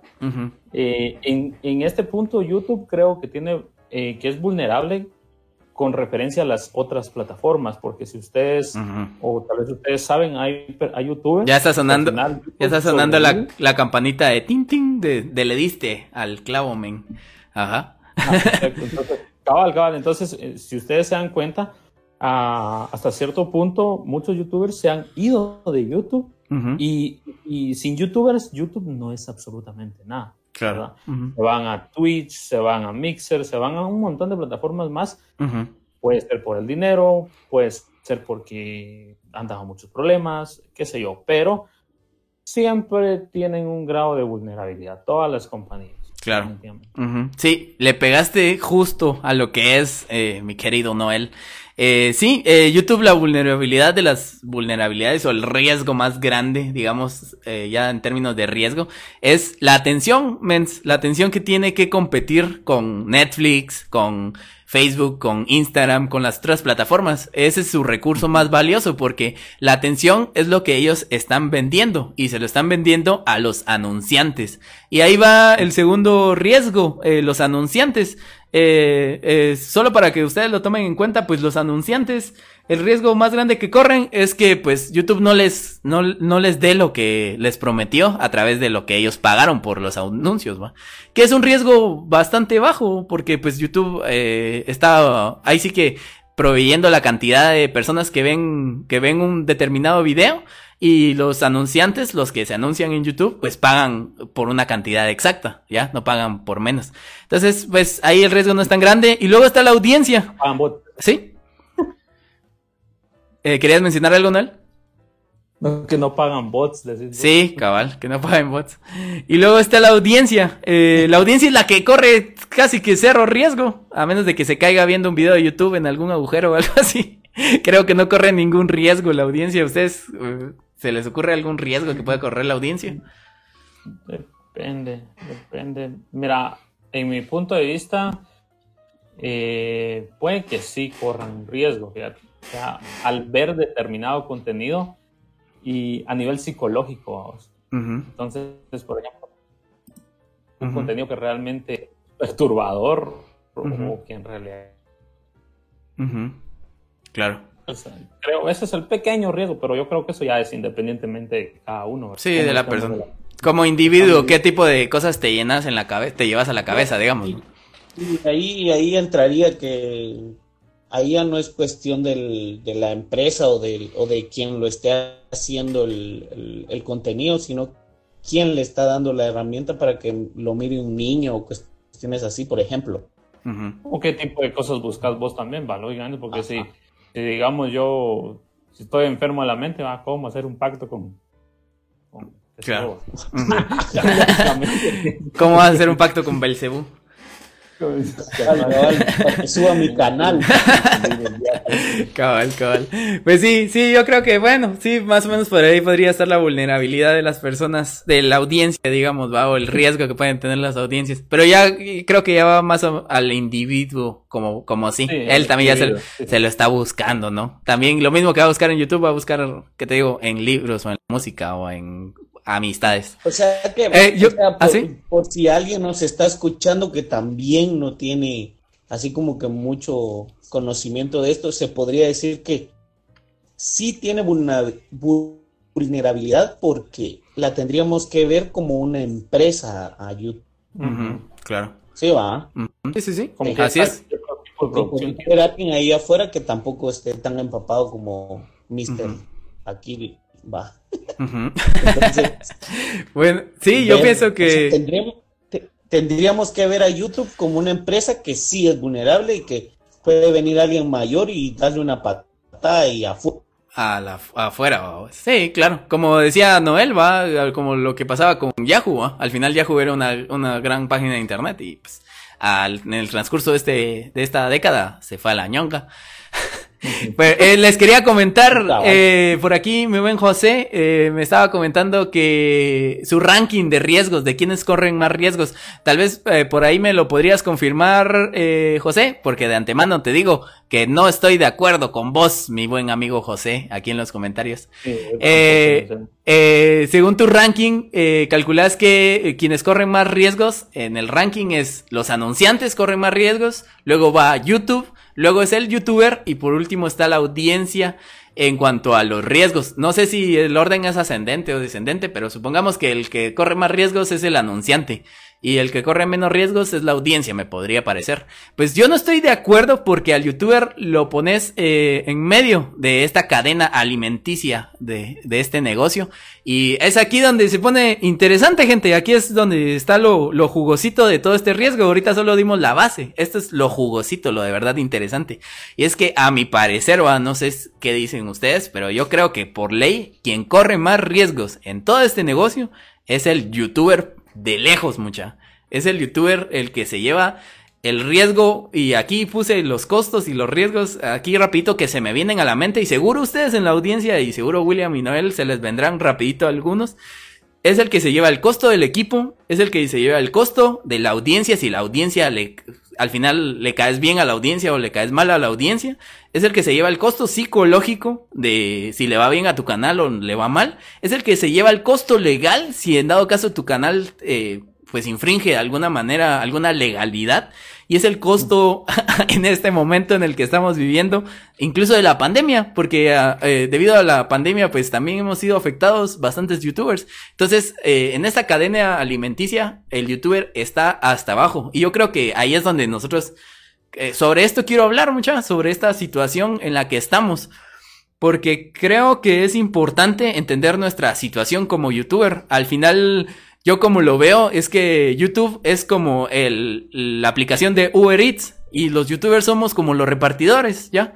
Y obviamente el repartidor de Uber Eats es el que se lleva el mayor problema a la hora que choca, a la hora que le pasa algo. Él es el que corre el riesgo, no la aplicación en sí. No sé qué opinan ustedes acerca de esto. Eh, sí, exacto. Ajá. ¿O cómo lo ven? Sí, exacto.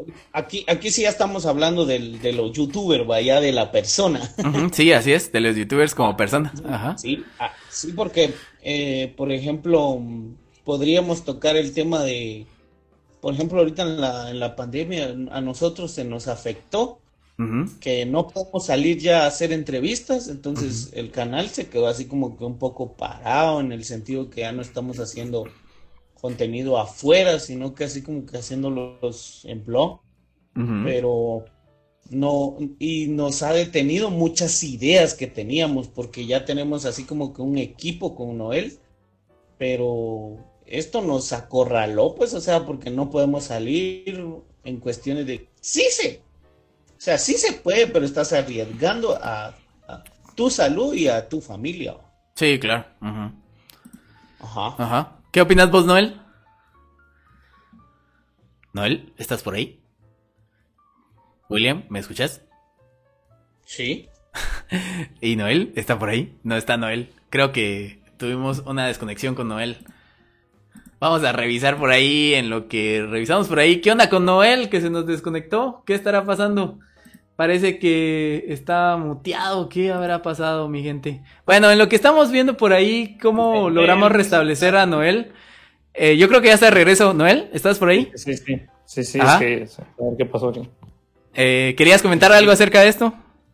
No, él estaba pensando. Estaba pensando seriamente en que es. como que se desconectó un poco, no, no escuché. Estaban hablando sobre la vulnerabilidad del youtuber. En Ajá, sí, sí, sí, así es.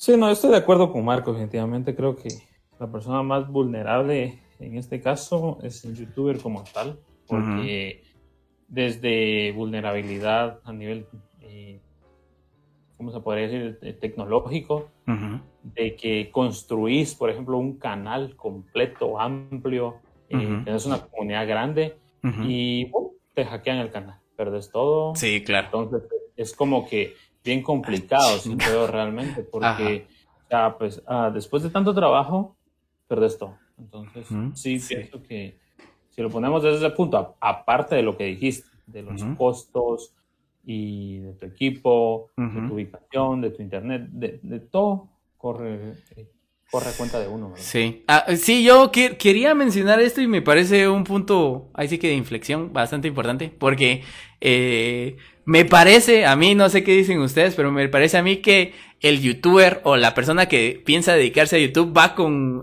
Y ahí es donde retomo lo que decíamos la vez pasada, de que hay que llegarle con un cachito de humildad, mucha, porque eh, parece que todos van con esos grandes sueños, ¿no? De... Eh, yo voy a ser este gran youtuber y voy a tener mucha audiencia y bla, bla, bla. Y van con ese, esos gran, eh, no sé, ese gran sentido de llegar a, hacer algo muy grande, a hacer algo muy grande. Sin tener en cuenta todo este riesgo y en la posición en la que estás. Entonces, eh, solo quería, solo quería comentar esto rapidito y es que eh, eh, parece ser gente que pues a YouTube al final de cuentas pues para serles sinceros y según mi experiencia como que medio les vale madre un poco los youtubers, ¿ya?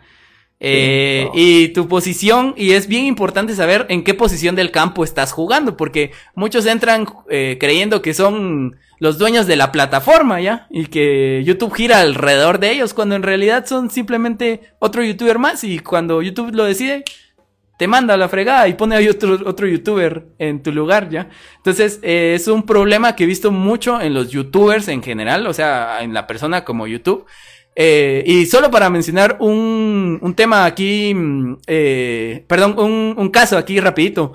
PewDiePie, que era el canal más suscrito de YouTube en todo el mundo, tuvo un problema con, con YouTube y tuvo un problema ahí de algunos comentarios que hizo que también vamos a comentar más adelante acerca de este rollo de, de, de, la persona, que hizo él como persona, y eso hizo que le cancelaran muchas, eh, muchos trabajos que estaba teniendo y muchas relaciones, perdón, que tenía con, con YouTube, y en un ratito, el youtuber más grande de la plataforma, la estrella pop eh, del momento, lo más grande de YouTube que había tenido hasta el momento, eh, se lo borró así rapidito, entonces eh, eh, y puso a alguien más. O sea, al final de cuentas, eh, tenemos que tener bien presente eso. ¿va? No es como que lo haya vuelto, o sea, que hay- lo haya quitado de lo más alto de YouTube, simplemente cortó esa relación eh, con el youtuber, digamos. ¿va?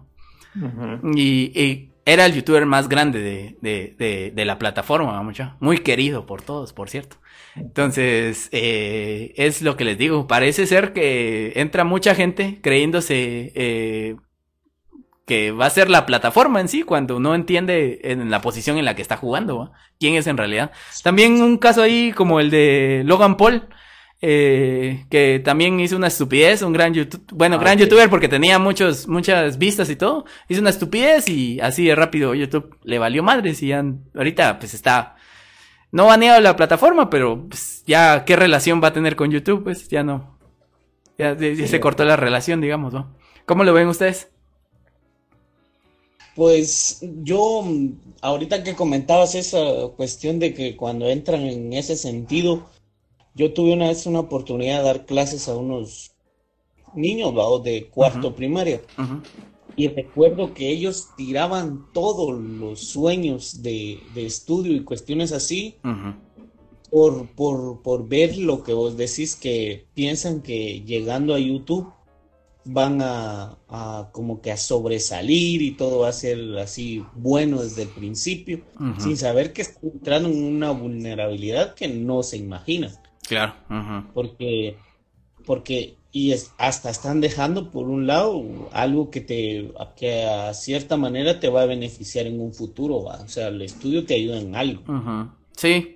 Sí, yo pienso que en YouTube el consejo más grande que le puedo dar a alguien que está empezando es que pues no le eche todo el coco a mucha a esto porque sí hay hay muchas cosas que te pueden pasar pues y a la hora de entrarle a esto de YouTube entrar de forma inconsciente a esto eh, guiado por los sueños o guiado de alguna manera solo por esa forma de pensar es un un, un gran problema pues y te puede llevar a situaciones eh, pues no tan agradables, ¿va? Y de nuevo, eh, no sé si ustedes eh, se les vienen algunos riesgos que puede tener el youtuber, pero entre los riesgos está el riesgo ese de, de cagarla públicamente como figura pública, eh, hacer algo malo, como le pasó a este chavo PewDiePie o a este chavo Logan Paul, que hicieron algo estúpido, pues, y, y así se te puede ir la audiencia rápido. Sí. ¿Ustedes tienen algún Yo- otro riesgo que se les venga a la mente? O comenten acerca de este. Yo, Noel, No, a mí no se me viene ningún otro riesgo. pues. Mira, yo, yo pudiese decir que mm, el, el- la vulnerabilidad también la tendríamos que ver en el sentido, como vos decís, de que alguien la canturrea Ujú. y hagas algo que no le guste a la audiencia, tenés que como que estar preparado a que te van a tirar personas que ni te conocen y te, te van a ofender, te van a atacar psicológicamente, te van a decir cosas que puede que al principio no te afecten, pero llega un momento en que tantas cosas que te caen, como que vas a tener que ser un poco fuerte en ese sentido, Ujú. que hasta te van a hacer dudar en cuestiones de vos mismo, pues, porque te van a atacar así con todo, porque acuérdate que una persona tras un monitor no tiene como que conciencia en cuánto te va a afectar, va. Claro. Sí, sí, yo pienso que es bien importante. No sé, gente, yo de nuevo creo que lo más importante acá es eh, a entender qué, qué papel estamos jugando. Eh, si ustedes eh, no están de acuerdo, está bien. Por ahí eh, mi buen amigo José me decía que pues él eh, cree que el, eh, pues al final YouTube es bien dependiente de los youtubers y es más importante los youtubers eh, que YouTube. Eh, yo estoy en desacuerdo, eh, creo que al final de cuentas, pues a YouTube sí, sí les valemos un poco madres en todo esto, va. Pero eh, Sí. está bien, está bien eh, que entendamos esto. Yo creo que lo más importante de todo esto es sacar la idea de, pues, entender, o hablar un poquito de más o menos qué situación es en la que estamos nosotros como youtubers de nuestra condición. Inclusive para, para hacer referencia a ese comentario también es que, por ejemplo, nos podemos dar cuenta con muchos youtubers así de que, que ya son así como que de tiempos atrás, ¿va?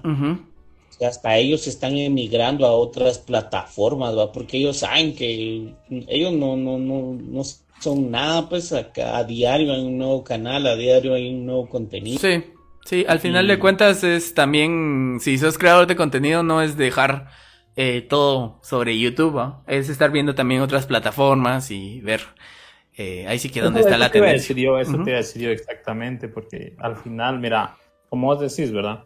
En cualquier momento, cuando vos ingresas a este mundo, eh, si decís vos y llevas la visión, bueno, vamos a dar a YouTube, me voy a hacer grande en YouTube y me voy a quedar en YouTube. Esa visión sí está mal, pero si vos decís, bueno, voy a ingresar a YouTube, voy a ver qué tipo de proyectos podemos sacar. Te doy el ejemplo, por ejemplo, Luisito Comunica, eh, El man ya se está metiendo en series, se metió en las películas, eh, se metió a vender ropa. Sí. Es que es como una línea de negocios prácticamente, si vos lo querés ver así. Eh, vos vas a tener tu empresa cuando tengas un millón de ganancias, por ejemplo, ¿verdad? Pues vos decís, bueno, si tengo una empresa de textiles, ahorita voy a hacer una empresa de tintes. Bueno, el día de mañana viene, eh, muere la empresa de textiles y está la de tintes. Entonces, es, yo siento que es, depende de la visión que, con que vos tomes las cosas, ¿verdad? Sí. ¿Qué tanto se pasa a administrar Sí, yo creo que es ya cuestión, como vos decís, administrativa, de, de ver esto también como un negocio de alguna forma, pero eh, sí, yo, sí, sí, la verdad es que sí. o sea, de alguna manera uno se quiere ganar la vida. Habíamos dicho al principio que no, que no, que hay que ver YouTube como una empresa y acordémonos que una empresa somos un simple número que cuando ellos quieren, adiós, usted ya no nos sirve más no, es por, no, es por, nada, pero por, por, ejemplo, o sea, como una pequeña experiencia. Nosotros comenzamos en YouTube, ¿verdad? Con William. Sí, sí. Eh, por ejemplo, ahorita tenemos este otro proyecto con, vos. Ajá. Eh, es interesante, podemos sobresalir. Bueno, se nos pierde divergentes, no hay problema, estamos aquí en Zapa. En mi caso, cabal, eh, en mi caso, me está echando salvos. No, no, es un ejemplo, ¿no? Es un ejemplo. Ajá, sí. Ajá. Entonces, Todo es relativo, relativo. y, y, bueno, yo comencé un canal de juegos hace un tiempo y vieran que comencé hace un par de días Ajá. y ya se están uniendo personas y tenemos interacción. Bueno, digo yo. Ah, perro. Se nos Por el sapo Ajá. Nos vamos a sí, para el otro. si, se, pierde, si se ah. pierde Divergentes y Zapa, ahí gaming nos da de comer. Ah, pero. Y vos, y vos eh, por eso me estabas diciendo, William, que le estaba tirando caca a, a, Noel por su canal de juegos. Vos yo no sabía que tenías canal de juegos. Así que no, lo no, estaba, no estaba tirando caca porque ni siquiera viste tu canal. Todavía no sé cómo. Pero no, gente. Y, solo, para, complementar, por ejemplo, nosotros estamos viendo también si, o podemos ver alguna posibilidad de, eh, de crear contenido publicitario para determinadas. Sí, sí, claro, claro. Sí, al final de cuentas es eso. No, consejo, no tengan todos los huevos en una sola canasta, gente. Ni siquiera dentro de YouTube. Ajá. Porque ya, si no, si no le parten los huevos. Pues sí. Eh... No pongan los huevos en cualquier lugar. también. Eh, eh, bueno, gente, yo creo que también ya pasando a los últimos temitas. Eh, últimos tres temas, gente. vamos hablando por ahí porque ya nos extendimos un cachito. Eh, pero muchas gracias a las personas que nos han estado viendo, gracias a todas las personas que han estado viendo, de verdad, eh, lo apreciamos muchísimo. Y ya, entendemos totalmente que hay partes que pues pueden ser un poquito aburridas, pero son, creo que son muy importantes de discutir, entonces eh, no las queremos dejar afuera simplemente por tratar de retener a todos, ¿ya? Eh, pero pero sí, creo que son importantes de discutir y por eso es que las estamos tocando. Eh, pasando al siguiente tema, este tema me gusta bastante mucha. Este es un tema que, que sí me gusta bastante y es el contenido. Por fin, gente, eh, vamos a hablar del contenido bueno y contenido malo. Y aquí creo que sí se puede armar una bonita discusión ahí de qué piensan ustedes que es el contenido bueno y el contenido malo en YouTube. Eh, ¿Cómo lo ven ustedes? Mira, yo desde mi punto de vista, como estábamos hablando de, de, lo que es lo que te aporta y que no, o sea, de, de lo que yo miro en YouTube, por ejemplo, me tiene que dejar algo que me ayude en mis estudios, que me haga reír o, o, que de veras tenga algo emocionante, pues. pero si es algo así como que nada que ver o pura tontería, no, la verdad no, yo ahí sí no lo vería como un contenido mal. Bueno, ¿vos cómo lo ves, Mire, es que de nuevo, de nuevo mi palabra es, es relativo. ¿Por qué? Porque, eh, miren, se divide como en dos cosas, contenido bueno, contenido malo, pero cada uno se divide en otras dos cosas. ¿Por qué? Porque el contenido Hablamos del contenido bueno. Por ejemplo, el contenido bueno podemos hablar de una buena producción. Podemos hablar de Vagabond, por ejemplo. Ajá. Eh, ellos tienen una producción, tienen un equipo sumamente bueno, pero en realidad lo que están dando son puras idioteces. Ajá, Entonces, sí, exacto. Eh, eh, es algo que vos decís, bueno, está bien, Entonces estamos combinando aquí lo bueno y lo malo. Ah, bueno a nivel técnico, malo a nivel enseñanza podría decir, ¿verdad? Sí, ahí, ahí coincido con vos totalmente, vos, Noel. Pero ahí también entramos tal vez al punto de lo malo, que en realidad está mal producido, como yo les decía, lo del aire que vas y la imagen toda chola. Y, y, en sí el, el, el, lugar puede ser bonito, el lugar que estás mostrando puede ser bonito, pero mejor ponte ahí en un arbolito, te estabilizas o cuestiones así, ¿verdad? Entonces, eh, quiera que no, pues eso eh, a, mi punto de vista, esa es la diferencia entre contenido bueno, eh, contenido hablando, y contenido bueno o malo, depende de lo que te transmite, ¿verdad? Sí, claro. Sí, mis opiniones en cuanto a contenido bueno y contenido malo, de antemano, gente, les digo que se pueden extrapolar a cualquier otro tipo de arte. Yo miro a YouTube como... Ah, sí, sí, sí. ¿Qué zapa dice William? Explicarles ahí. ¿Qué zapa? ¿Qué significa? ¿Qué, ¿Qué significa zapa? Ah, que esa pa, este es un sinónimo de guerra oculta, pero lo estamos viendo desde, desde lo cognitivo, o sea, viendo, entrando en sus mentes, pero no con mala leche, sino que en buena onda. Sí, haciendo referencia a la guerra que uno vive interna de, de del pensamiento. ¿Ya? De que... nivel social. Sí, así es, así es, así es. Entonces, aquí, aquí nos agarramos a pijazos entre, entre nosotros para, para tratar de, dar un pensamiento.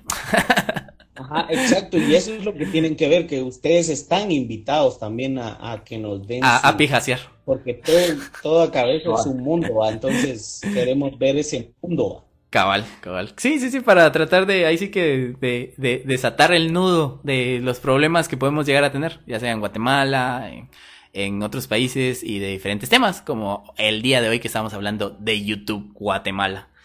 El video pasado estábamos hablando de la familia guatemalteca y el próximo video de qué va a ser, mi querido Noel. El próximo video, como estábamos hablando, va a ser de la música, de diferentes tipos de puntos de vista que tenemos y pues como les comentaba, también vamos a tener eh, algunos invitados, un par de invitados a nivel internacional, para ver cómo se vive el tema de la música en otro país y cómo se vive a nivel de Guatemala, con un invitado de aquí de Guatemala. Ok, gente, entonces ya lo saben, si quieren apoyarnos en este proyecto que apenas va empezando, lo mejor que pueden hacer es compartir el en vivo, también irnos a seguir a nuestras redes sociales. Arroba zapa-marcos, arroba zapa-willy, arroba zapa-noel. Se los pusimos ahí facilito para que no se les olvide y nos puedan encontrar rapidito. Y también estamos en YouTube y darle like a esta página y muchas gracias. Y seguir escuchando, gente. No se vayan. Quédense escuchando por ahí, eso nos ayuda bastante. Dice, por ahí Walter dice, ¿quiénes consideran ustedes que son los youtubers con mejor contenido, tanto visual, eh, tanto visual como contenido, ok. Eh, ¿Alguno de ustedes quiere eh, dar alguna recomendación de, de, youtubers? Mm, eso depende siempre de tu punto de vista. Sí, yo creo que sí depende de, tu punto de vista, eh, porque igual hay personas que están interesadas en maquillaje, entonces eh, bien podría ser alguna chava de Guate que se dedica a eso y lo hace muy bien, entonces sí podríamos eh, recomendar eh, alguien por ahí de sesgado a qué es lo que te gusta a vos, ¿va? En cuanto aquí en Guate, yo creo que se lo tienen bien merecidos, en lo personal, los dos chavos que están hasta arriba de, de YouTube Guate, que son los eh, amigos estos de el amigo este de Don Hex y el chavo este de Natalán, que son los youtubers más suscritos en Guatemala. Yo creo que sí, se los tienen bien merecidos eh, esos puestos. Entonces, se los recomiendo. También a nuestro amigo Carlos León, que también eh, hace muy buen contenido. También se lo recomiendo mucha. Eh, pues sí, yo creo que eh, nomás quería comentarles un poquito acerca del contenido bueno y contenido malo, gente. Eh, yo creo que el contenido bueno y el contenido malo, pues sí, depende mucho de, eh, de qué es lo que se está aportando a las personas. Eh, yo creo que tu contenido, eh, bueno, el video, hablemos del video en sí, ¿no? Eh, tu video puede tener un tema bueno o malo. O sea, puede ser un video que hable de puras idioteces y estupideces y que no ayude a nadie. Y lo puedes hacer con muy buen material. O sea, puedes hacer un video estúpido con muy buena técnica. O sea, que tenga muy buena edición, buena cámara y todo lo que querrás. Y eso va más a la calidad y, y al final eh, servir a algo que, que no sea tan, tan bueno o tan importante. Pero eso de nuevo va a, más a la creación de arte. Eso se puede, como les digo, extrapolar a, a la música, digamos, ¿va?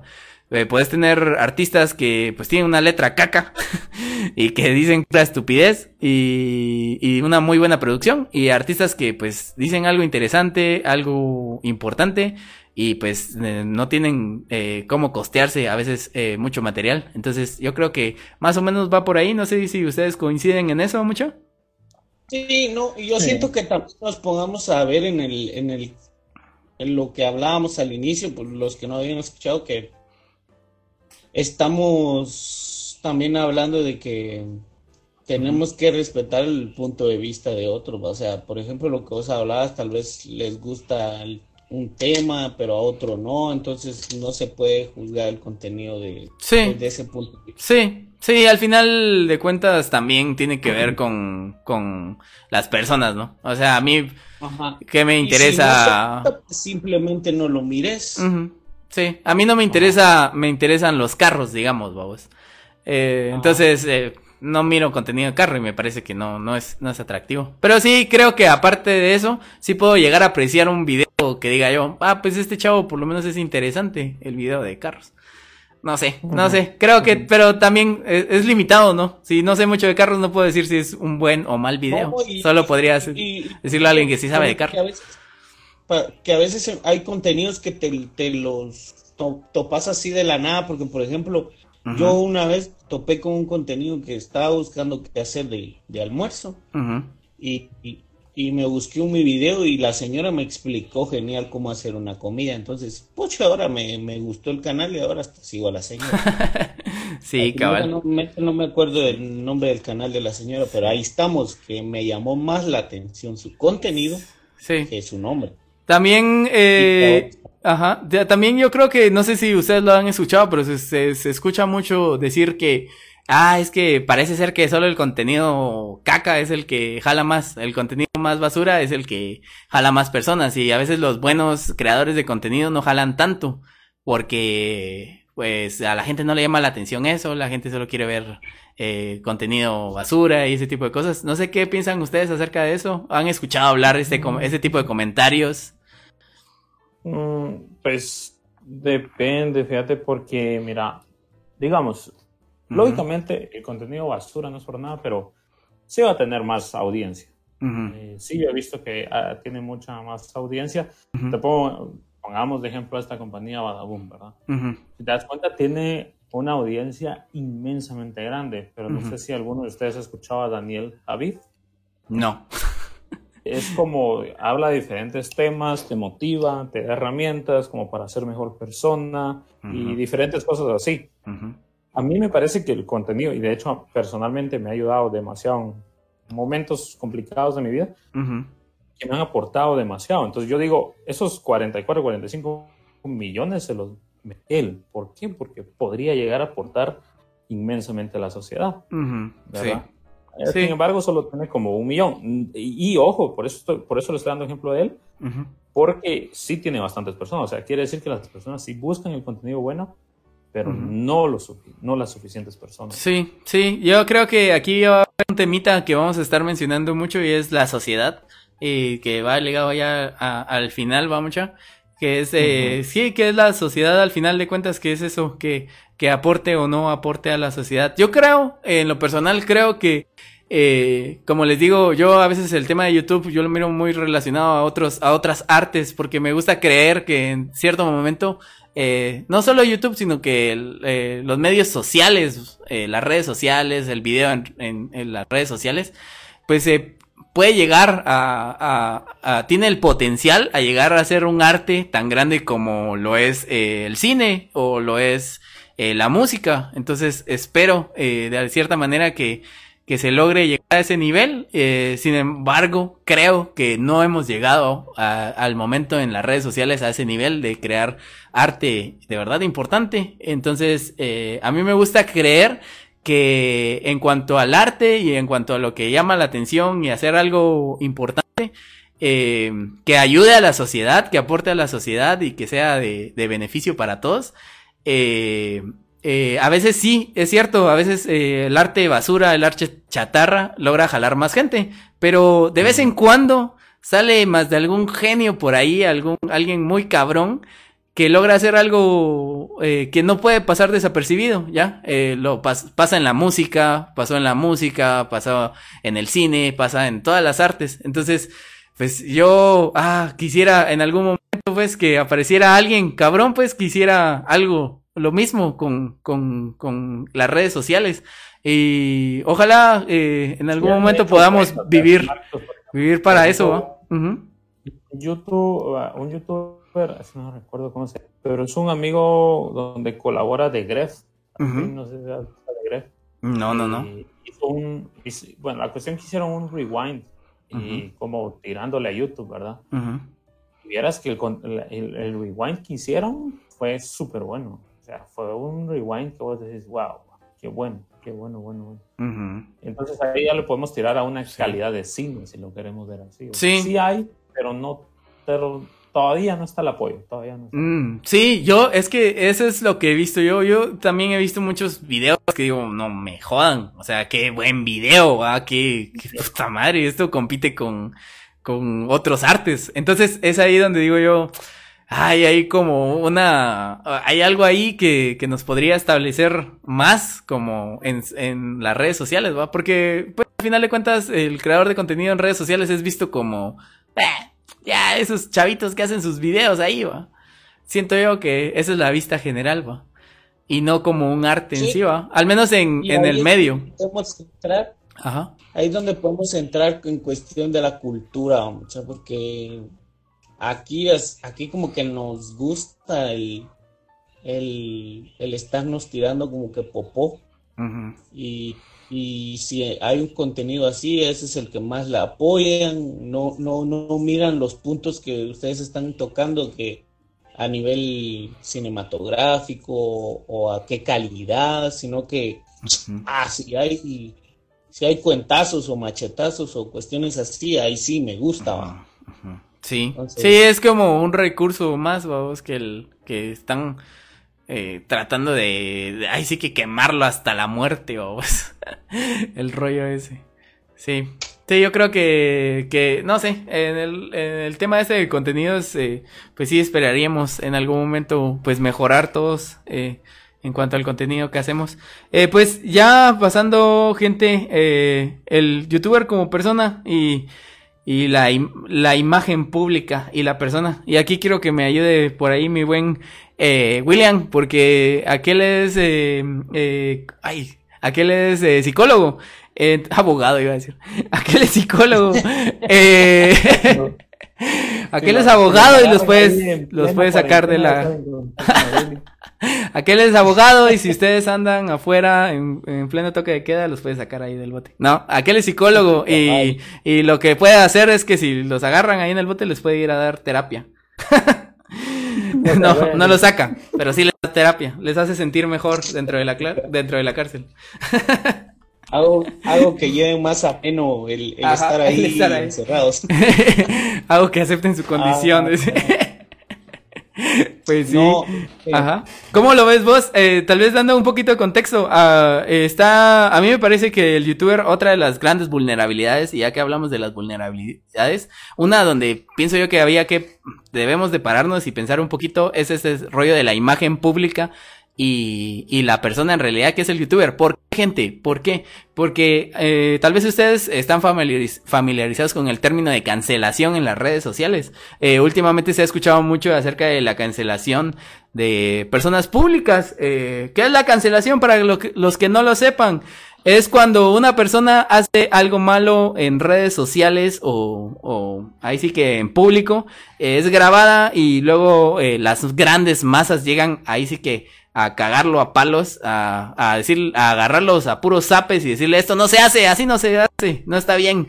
Entonces, una de las cosas que, un pequeñito ejemplo es de esta chava youtuber que tenía un canal vegano y fue captada ahí con, eh, por una su amiga en una historia de Instagram comiéndose una mojarrota. Ahí la pobre chava y pues todos llegaron ahí a, a decirle, eh, pinche chava, por cual, por qué eres así, si tenés un canal vegano, por qué estás comiendo eh, carne. Entonces, ¿cómo lo ves por ahí, William, todo este rollo eh, desde el punto psicológico? ¿Qué está pasando ahí? Pues, yo siento que es otro como que entrándole ahí a un consejo ¿va? De, de cuando nos metemos a esto de ser figuras públicas en YouTube y todo, que primero tenés que tener en cuenta ¿va? que vas a manejar un estrés. Vas a manejar un estrés y mm, cuestiones de, te tenés que plantear también si llevas una buena identidad, porque si no, te la van a derrumbar muchos comentarios de lo que te van a hacer ahí. O van a hacer un ataque psicológico y que te van a juzgar hasta de lo que te comes, como lo que comentabas, va. Claro. y, cuestiones que no te que no que te atacan y hemos visto muchos para no mencionar nombres, ¿verdad? Pero muchas polémicas donde este se hacen ahí youtubers, por ejemplo, mexicanos que se atacan y, y hasta se se van y, y y hasta entran en depresión y cuestiones así ah, yo siento que te, te tenés que preparar mucho en cuestión mental para saber a qué te estás metiendo. Sí, cabal. Sí. Eh, ¿Cómo lo ves este rollo de la imagen pública y la persona de el youtuber, vamos? Eh, yo como lo veo, eh, no sé si te ayuda de alguna manera, es que pues al final de cuentas, existe una imagen pública que vos das hacia YouTube y que todos pueden ver y todos pueden decir así como, ah, pues ese es tal youtuber, va. Y luego está la persona en realidad en la que sos. Eh, y muchos podrían decir, no, pues qué falso, qué es esto, que por qué son así, que bla, bla, bla. Pero gente, eh, de alguna manera eh, tienen que entenderlo porque pues ponete en mi canal, va, yo actúo de cierta manera, hablo de cierta forma y yo pues no llego a un restaurante y digo, hola amigos, ¿cómo están? ¿Qué tal? Que no sé qué, quiero tres tamales, va. ya, no sé si me entendés. Ajá. Porque pues de alguna manera tenés que proyectar algo en el canal, digamos. Sí, exacto. Y es que, va, por eso era lo que yo te decía, que tenés que tener en cuenta tu identidad, va. Porque, por ejemplo, si alguien te está atacando por cuestiones que vos hiciste en el video, entonces vos tenés que decir, no, si ese es mi, es mi papel como youtuber, pero ellos no conocen mi papel afuera. O sea, no saben. O sea, te, tenés que tener una buena identidad para que no te derrumben eso.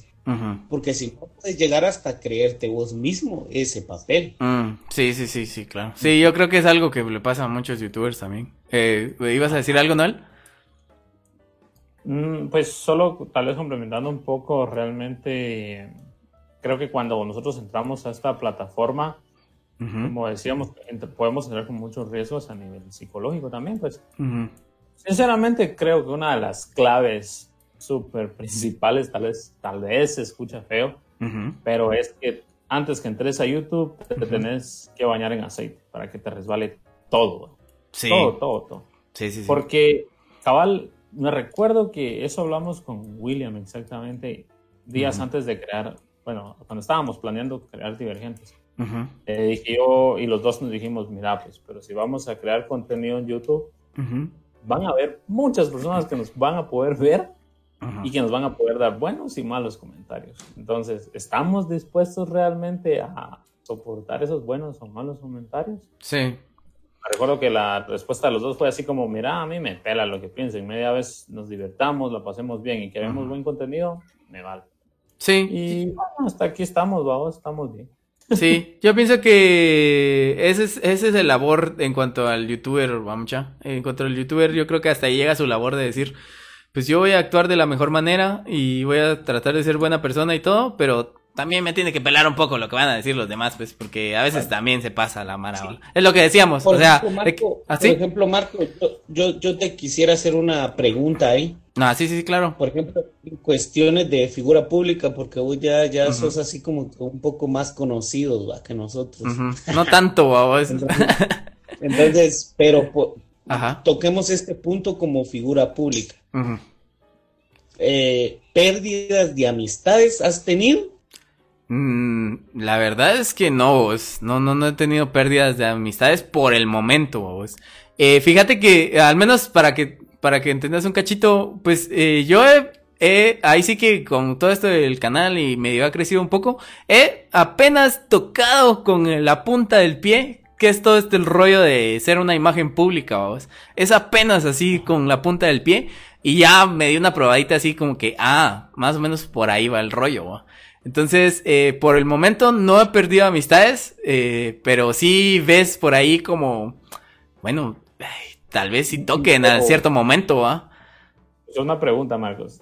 Digamos, así como, o sea, pero sí has tenido la presión, no sé si has sentido la presión, pero sí la has tenido de muchos ojos encima, porque eh, recuerdo la vez pasada que participaste en el canal en el 25 Ah, sí, sí, sí, claro. Ajá. Lógicamente, ahí tenías miles de ojos encima, ¿verdad? Entonces, ¿cómo has manejado vos eso como tal? O sea, cuando vos decís, cagadita aquí, y ya me vieron 20 mil. Pues, vos, pues fíjate que yo al final de cuentas lo que he dicho es que, pues voy a tratar de ser una buena persona, vos. O sea, mira, eh, yo creo que va muy ligado a ser o no ser una buena persona, vos. Y es ahí donde, donde, donde les digo, está muy separado el rollo de ser la imagen pública y vos como persona. Porque yo como persona, como persona, vos como persona, yo en lo personal siempre trato de ser pues una buena persona, tratar a las demás personas con respeto, o sea, ser buena onda y todo el rollo, vos. Eh, pero la puedo cagar, vos. Ajá, sí. No te interrumpa. Fíjate que yo pienso que una de las claves en este caso es ser real. O sea, es cierto, vas a ser un personaje, pero vas a ser un personaje real que va de acuerdo a tu personalidad. Porque de nada nos sirve sobreactuar y sobreactuar si al momento, digamos, que ya nos toque enfrentarnos a la realidad, digamos, al mundo público, a las noticias, cuestiones así, y ya es otro tema, ¿verdad? Ya es otro tema. Por ejemplo, nosotros con William tratamos de hablar como lo hablábamos en las banquetas. Cabal, cabal. sí, también. sí, sí, entiendo. Es un gran debate en ese sentido, porque como vos decís, Marco, que hay que manejar un papel, pero tal vez a algunos se les sale de, de, control ese papel cuando, cuando vos mencionás que ya tocas de lleno qué es ser figura pública, ¿va? Yo creo que ese papel ya se nos cae en cierta manera. Yo siento, yo siento que también lo tienen que ver de cierta manera, mucha. Por ejemplo, yo como persona, eh, pongamos el canal así directito, así el canal de Vive el Viaje, ¿vos? y yo como persona, eh, pues yo como persona, pues a mí me gusta hablar de estos temas, de lo que estamos hablando nosotros, y de la familia guatemalteca y todo eso.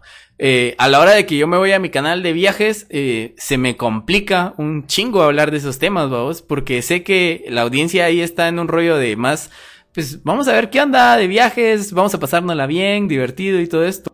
Entonces, yo, hay una, digamos, una pulsión, va mucha, por querer hablar de estos temas, pero no puedo hablarlos ya. Es como estar en una fiesta, no sé, de, de algún, de, de, de, algún tipo de, de alguna temática y llevar otra temática, nada que ver, va. Entonces, eh, creo yo, creo yo que eh, en cuanto al rollo de ser sincero, sí estoy de acuerdo con vos, Noel, pero también, eh, también creo que hay que entender un poquito más, más al youtuber, vos, o entender un poquito más al youtuber. Y lo puedes ver clarito, clarito, clarito, clarito con eh, el ejemplo de Luisito Comunica.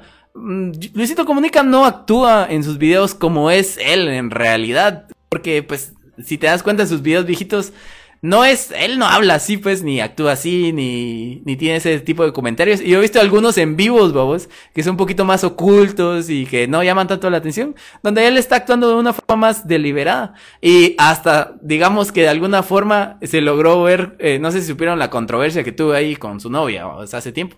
Se logró ver más o menos qué tipo de persona es, va, con ese tipo de cosas, ¿no? Entonces, yo, yo, ah. yo puedo convivir y decir, ok, Luisito Comunica es esta persona, como persona, ¿va? Y esta es esta figura pública. Y tengo que aceptar como audiencia, decir, eh, chido, o sea, está bien. ¿Por qué, ¿Por qué me voy a armar pedos con que, o sea, con que sea exactamente en su canal como es en realidad? Sí, eh, de esa manera no va a atraer audiencia, vos, y no va a llamar la atención. Es como jugar un papel, digamos, vos pienso yo. No sé qué opinan Pero ustedes. Pero fíjate que si yo te... Dale, no, sí, sí, ¿qué ibas a decir? No, no te digo más que todo, o sea, sí tienes razón. por, eso, por eso yo no dije que, que está fuera lo ser como un personaje, como, tal, sino que ser como un personaje, pero con referencia a la personalidad de uno. Porque yo al comunico miro a un personaje amigable, miro a un personaje tranquilo, fresh, y casi estoy seguro que en la vida real, como he visto también algunos videos de él que no son tan famosos, así es. O si te das cuenta en las entrevistas que él hacía antes, así era él también. Lógicamente ahorita ya cambia un poquito la modalidad, ya cambia esto. Pero tampoco cambió la esencia de Luisito. ¿Querías opinar algo, William? Sí, no, yo, yo lo que siento es que lo, lo, si, yo te, si lo planteamos desde el sentido salud mental, es cuestión que sepas manejar bien tu, como mencionabas a Luisito, Luisito, él maneja bien su, su papel cuando está ahí, pero su verdadero ser salió cuando estaba afrontando algo muy estresante y eso es lo que estamos hablando. Claro, claro. Es que saber que vas a manejar un estrés a niveles elevados, cuando ya es el tema de, es que, figura pública. Es que mi crítica aquí de imagen pública y, y la persona real está la imagen pública que tenés y la persona real, el youtuber en realidad, o sea, la persona como es, es una crítica no al youtuber, mucha, sino que es una crítica a la audiencia. Eh, yo no sé en qué podcast escuché no hace mucho eh, que idealizar a una persona de alguna manera es violentarla psicológicamente, ¿va? O sea, esperar que una persona actúe de cierta manera es como creer, no sé, es de alguna manera idealizarla de algún modo, es de alguna manera estarla violentando, pues, porque estas son personas reales ya. Eh, yo, y eso le pasa mucho no solo a los youtubers, sino le pasa a las estrellas grandes. Eh, o esperan que sean de alguna forma y porque así actúan, así hacen sus películas de alguna manera y están deseando los, eh, ahí sí que el, eh, que los fans que sean de alguna forma y pues no, pues esta es una persona común y corriente ya, que va a tener las mismas vulnerabilidades que todos y los mismos problemas que todos y, y yo sí algo donde sí me quedó bien claro, mucha, es eh, en este rollo que tuvo Luisito Comunica. O sea, yo, a mí como persona, yo calculo que va a ser de a huevo el cerote, va. Buena onda. Y su contenido me llega bastante, va. Pero eh, eh, como audiencia, vos tenemos que tener, eh, no sé, ese nivel de conciencia. Y para que ustedes se pongan a pensar un cachito, cuando tuvo el rompimiento de, de ¿cómo se llama? De esta chava de, de la chule con su novia, si se dieron cuenta, él trató de evitarlo al máximo el tema, ¿va, mucha? Se, fue una de las rupturas más silenciosas de, que yo he visto en internet, vamos, en YouTube, para evitar la, la, ¿cómo se llama? La controversia, ¿va? Él estaba viajando a Guatemala para ese entonces, vamos, cabal, cuando pasó eso. Y él siguió normal, mucha, su contenido normal, ¿va? Y yo creo, supongo, ¿va? que él como persona, pues no se sentía así, ¿va? O sea, me imagino que de alguna manera u otra le tuvo que haber afectado, creo yo, ¿no? Entonces, ahí es donde él hubo, una, una división de él, va y decir, este es como mi trabajo y yo voy a actuar de esta manera frente a las redes sociales. Y aunque la gente crea que, que pues, eh, no sé, de alguna manera no hay una barrera entre quién soy y cómo y qué es lo que estoy haciendo, pues sí la hay, va mucha. O sea, como les digo esto de nuevo, es una crítica a, lo, a, la audiencia. Eh, es como entender esa parte, va, porque es esperar, eh, no sé, es esperar así, no sé, una pureza total, vamos, una transparencia total a una figura pública. Es, yo pienso que es idealizarlo, vamos, No sé qué opinan. Sí, sí, también es idealizar porque lo que mencionaste es un claro ejemplo del, de los actores, ¿va? O sea, yo creo que es lo mismo aquí. Y no sé. Hay que entender la diferencia. Sí, sí, es que es un tema que es bien debatible. Simón, sí. Eh, pues sí, gente, yo creo que ya nos extendimos un montón, mucha. gracias a ustedes también por estar por acá. Dijimos que nos íbamos a tardar, no íbamos a tardar mucho, pero eh, este tema, la verdad es que a mí me, me gusta bastante. y pues yo creo que ya terminando el último tema y es el impacto a, la cultura. Y pues aquí los quiero dejar a ustedes qué, qué piensan acerca de este, al final de cuentas. Que creo que termina siendo lo más importante, que es el trabajo del youtuber. Eh, sacar un contenido, que la gente lo vea y de alguna manera se lleve algo y al final, eh, consciente o inconscientemente, está impactando la cultura. ¿Cómo lo ven ustedes? Pues, ah, es que regresamos a lo mismo de que tenés que, por ejemplo, cuando uno actúa inconscientemente, a veces es bueno y a veces es malo, porque tal vez inconscientemente, como el canal que mencionaste de tu amigo les, del skate, él después así como que inconscientemente cambió la temática, pero estaba haciendo un bien porque ya estaba enseñando a, que practicaran ese deporte. A veces inconscientemente hablando desde una herida o cuestiones así, subimos contenido que que porque nos hirieron estamos uh eso. Y estás dando mala vibra. Sí. Sí. sí. sí, Solo, solo para complementar, eso, ese punto es muy válido, sinceramente. Eh, yo soy del concepto que si uno va a grabar o si uno va a hacer algún contenido, lo va a hacer con buena vibra para poder transmitir buena vibra. Porque es increíble, pero realmente si, si, si hay algún problema o algo así, se nota rápido, ¿sí? se nota súper rápido y vamos a aportar algo negativo a nuestros, digamos, a nuestros amigos que nos ven, ¿verdad? Sí, cabal. Entonces, sí hay que evaluarnos, digamos, va, yo estoy bien, sí, estoy bien, quiero grabar, así quiero grabar, démosle. Ah, pero si yo digo, mm, estoy triste o tengo este problema, mejor lo evitamos, mejor lo evitamos porque no queremos transmitir o personalmente yo no quiero transmitir mala vibra a determinadas personas. Sí. Sí, yo pienso que es, eh, es importante, va, mucha, que al final de cuentas es transmitir algo, va. Yo lo, desde donde lo veo es eh, que, pues, al final de cuentas esto, YouTube y, y los, eh, los contenidos en, en, las redes sociales, pues es cultura.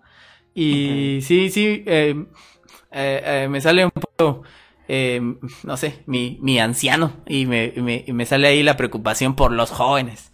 Eh, ¿qué, ¿Qué es lo que están consumiendo, va mucha? Ahí como que... Eh, ay, los jóvenes de ahora solo consumen basura, cosas así, va. Entonces, es... Y, Ajá, y de tu punto de vista es bien, bien lógico porque...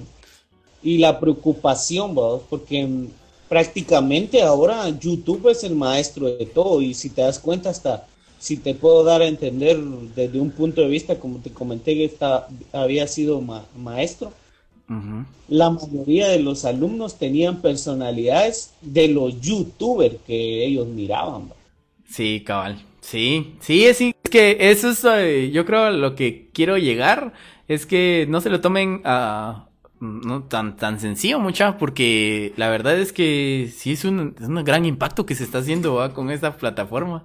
Entonces, a la hora de crear contenido, tratan de, como dice Noel, aportar algo bueno, a una buena vibra a la gente, dar algo, algo útil, algo de valor, algo que sea algo bueno, porque eh, son las mismas personas que están a tu alrededor la que, las que lo, lo consumen. Y sí, yo creo que al final la cultura eh, de un país o la cultura de, alguna sociedad eh, determina mucho las acciones que, que, que, se hacen alrededor de ella, ¿no? Entonces, eh, ¿quieren comentar algo más por ahí, mucho? creo que no, solamente. Sí, me parece eh, sí, pues sí, nada más para, para terminar este temita rapidito, eh, pues sí, tomen en cuenta que ahí el impacto que pueden estar haciendo a las demás personas, eh, probablemente el video que ustedes hagan eh, lo vaya a ver eh, alguna persona que los va a atender en el supermercado después o alguna persona que hasta los puede asaltar después. entonces, entonces traten de aportar algo bueno, vamos.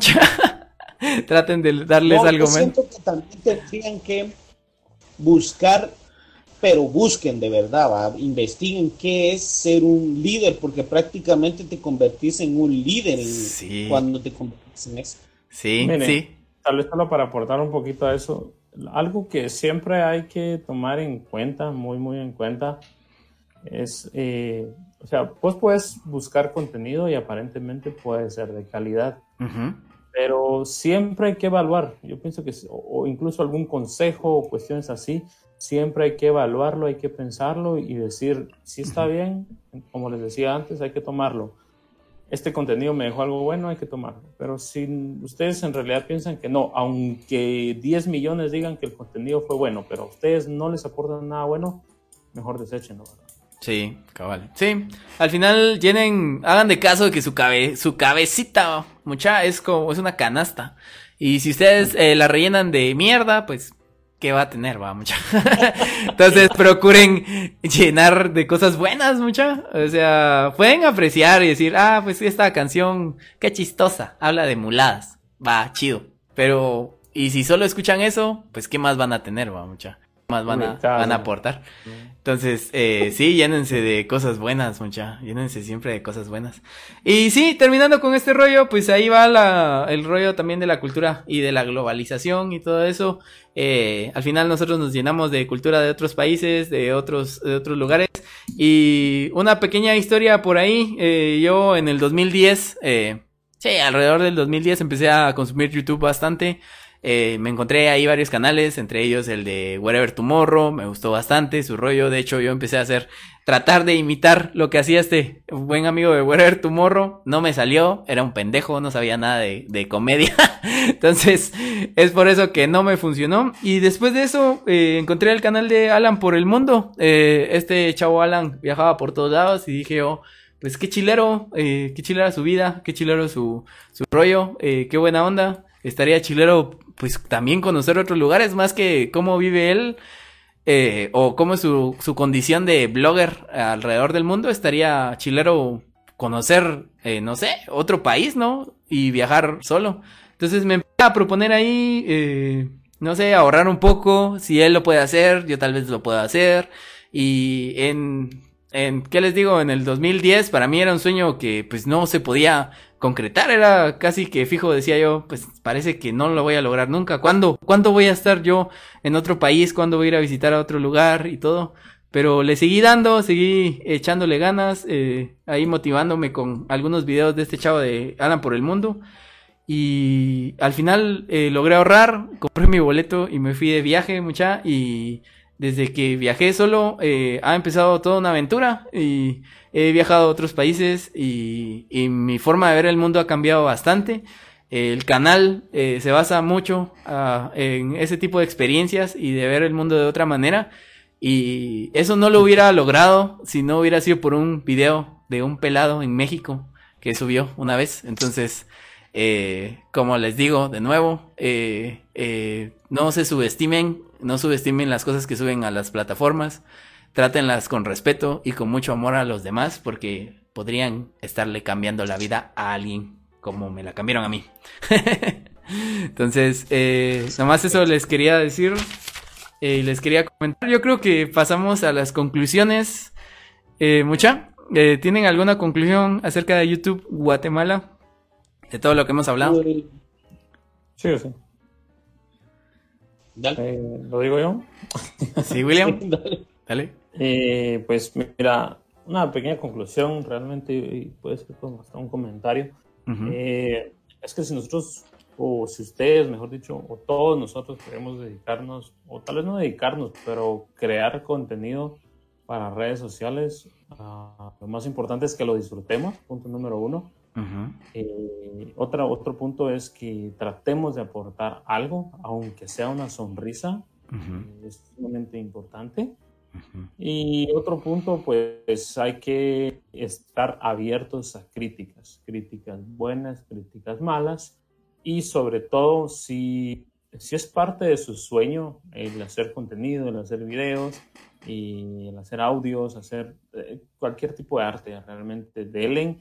Muchas personas les van a decir, no, eso es basura, nunca te va a servir para nada, pero en serio, que no les importe, si eso les gusta, delen y si, si aún así las personas más cercanas eh, les dicen que no, pues igual telen, porque eh, al final la vida es de uno y uno tiene que tratar de seguir lo, lo, que más le parezca, lógicamente teniendo precauciones. Tampoco hay que irse, como dicen por ahí, de nalgas de nada. buen consejo, buen consejo. Yo solo quiero decir um, ahí como que unos pensamientos, ¿va? De que Ajá. Em, por ejemplo, el éxito debería ser entendido como la consecuencia de un objetivo que tenga gran repercusión, sea pequeño o íntimo. Entonces, para que lo, lo tengan en cuenta y también cuando piensen entrar en este mundo, que también tengan en cuenta muy mucho el ego ahí, que, que el ego es una, una simple armadura. Sí. De, Solo que es, crea una persona que es muy débil por dentro, o sea, donde tengas que ver que, que si tu ego se está subiendo por la fama en que llegues a tener o, como figura pública, eh, que también tengas en cuenta que tengas los pies en la, la tierra y que no te domine el ego. Sí, está bien. Pues amigos, yo mis conclusiones eh, es que pues entiendan que su situación en YouTube, entiendan el campo en el que están jugando antes de entrarle a, YouTube. Eh, les deseo todos los éxitos a todas las personas que eh, quieran entrar a este, a este rollo de YouTube. pero sí, entiendan bien qué negocios se están metiendo, porque pues de nada sirve entrarle con muchas ganas y mucho amor y mucha, muchas emociones, eh, si no va acompañado de, esfuerzo, de, entendimiento. Y, YouTube al final de cuentas es solo una plataforma en este mar de aplicaciones sociales. Entonces también échenle un ojito ahí a las otras aplicaciones. Eh, eh, igual, ahí está TikTok y, y, es una de las aplicaciones que está pegando bastante. Yo creo que es bastante joven, muy, muy, muy joven y todavía puede madurar más pero sí le veo futuro, la verdad. Y, y luego, eh, nada más que estos, aparte de todo esto, eh, los eh, social media, media, que se dice en inglés, es bastante joven, mucha, es muy joven todo este rollo. No llevamos el tiempo que lleva la tele, no llevamos el tiempo que lleva la radio, no llevamos el tiempo que lleva el cine, en todo esto. Entonces, todo esto es muy joven. ahí sí que, ¿qué? Un poquito más de 10 años llevamos en todo esto. Entonces, esto de verdad que apenas está empezando. Entonces, eh, hay muchas cosas en las que podemos mejorar. Eh, yo le miro mucho futuro, eh, no solo en YouTube, sino que en todo el término social. Entonces, nada más, terminando con algunas recomendaciones, ¿quisieran ustedes dar alguna recomendación? ¿Sí? ¿O decir algo más? solo, quisiera, aportar otra, otra, otra pequeña, bueno, esto es como una historia, conforme a lo que dijo William del, del éxito. Tal vez no va referente al, YouTube, pero pues las personas que lo están escuchando lo pueden aplicar en su vida. Una vez yo vi una, una, conferencia, bueno, un señor fue a dar una conferencia donde yo estudiaba y dice, el éxito depende de la perspectiva que lo, lo, puedas tomar. Y él contó la historia que el éxito para su mamá fue haber criado a sus hijos, haberles dado estudio y ya está. Ese era el éxito. Y ese, para, para, ella, eso era. Eh, para eso ella era todo, pues. Ella era feliz con eso. Pero también para el éxito, para este señor que estaba hablando, él decía: Bueno, mi, para mí el éxito es que me gradué de la U, que estoy en tal banco, que estoy haciendo tal cosa y que estoy apoyando a mi mamá. Entonces, si nosotros vamos, ustedes pueden decir, ah, bueno, es que criar a un hijo es algo normal, eh, pero no sí puede, hay diferentes perspectivas del éxito. Entonces, sí, eh, claro. donde seas feliz, eres exitoso automáticamente. Sí, sí, yo creo que, que no lo pudiste haber dicho mejor, eh, Noel. Eh, al final el éxito depende mucho de cada persona y de dónde uno aspire o dónde uno se sienta bien y el éxito puede venir de muchas formas. igual en YouTube, si se les traduce de alguna manera en YouTube, mucha, si ustedes tienen una audiencia. La gente, la audiencia que los está viendo es eh, gente que les interesa su contenido. Aún así sean cinco personas como las personas que nos están escuchando en este momento, pues somos eh, exitosos porque estamos llegando a las personas correctas. Entonces eso nos hace feliz eh, de cualquier forma. Creo que eh, más que todo el rollo de la cantidad de las personas que te están viendo es al final de cuentas eh, que te estén escuchando de alguna manera y que esté llegando a las personas correctas. Entonces, eh, sí, creo que no, no, no hay mejor forma como de decirlo que como vos lo dijiste, Noel. Hay muchas, hay muchas formas de encontrar el éxito. Pues, ahí estamos. ¿Alguna, ¿Alguna recomendación, amigos? en cuanto a YouTube. William, ¿alguna mm. recomendación? Pues no, que le den con ganas. Si van a entrarle, que le den con ganas, con, con las ganas suyas, no siendo manipulados por otras personas, va Y no por heridas interiores tampoco para hablar veneno, sino que para dar contenido bueno. Mi buen Noel, ¿qué tal de recomendaciones? ¿Alguna recomendación? Pues mm, la recomendación mayor que puedo hacer yo es que, le den con fe, que, le den con todo realmente y que no se ahueven ante cualquier bajón o ante cualquier mala crítica. Hay que darle con todo. Exacto. Pues eh, las recomendaciones que les tengo yo, gente, es eh, un libro. Eh, les quiero recomendar un libro que va relacionado con esto por si quieren crecer en YouTube.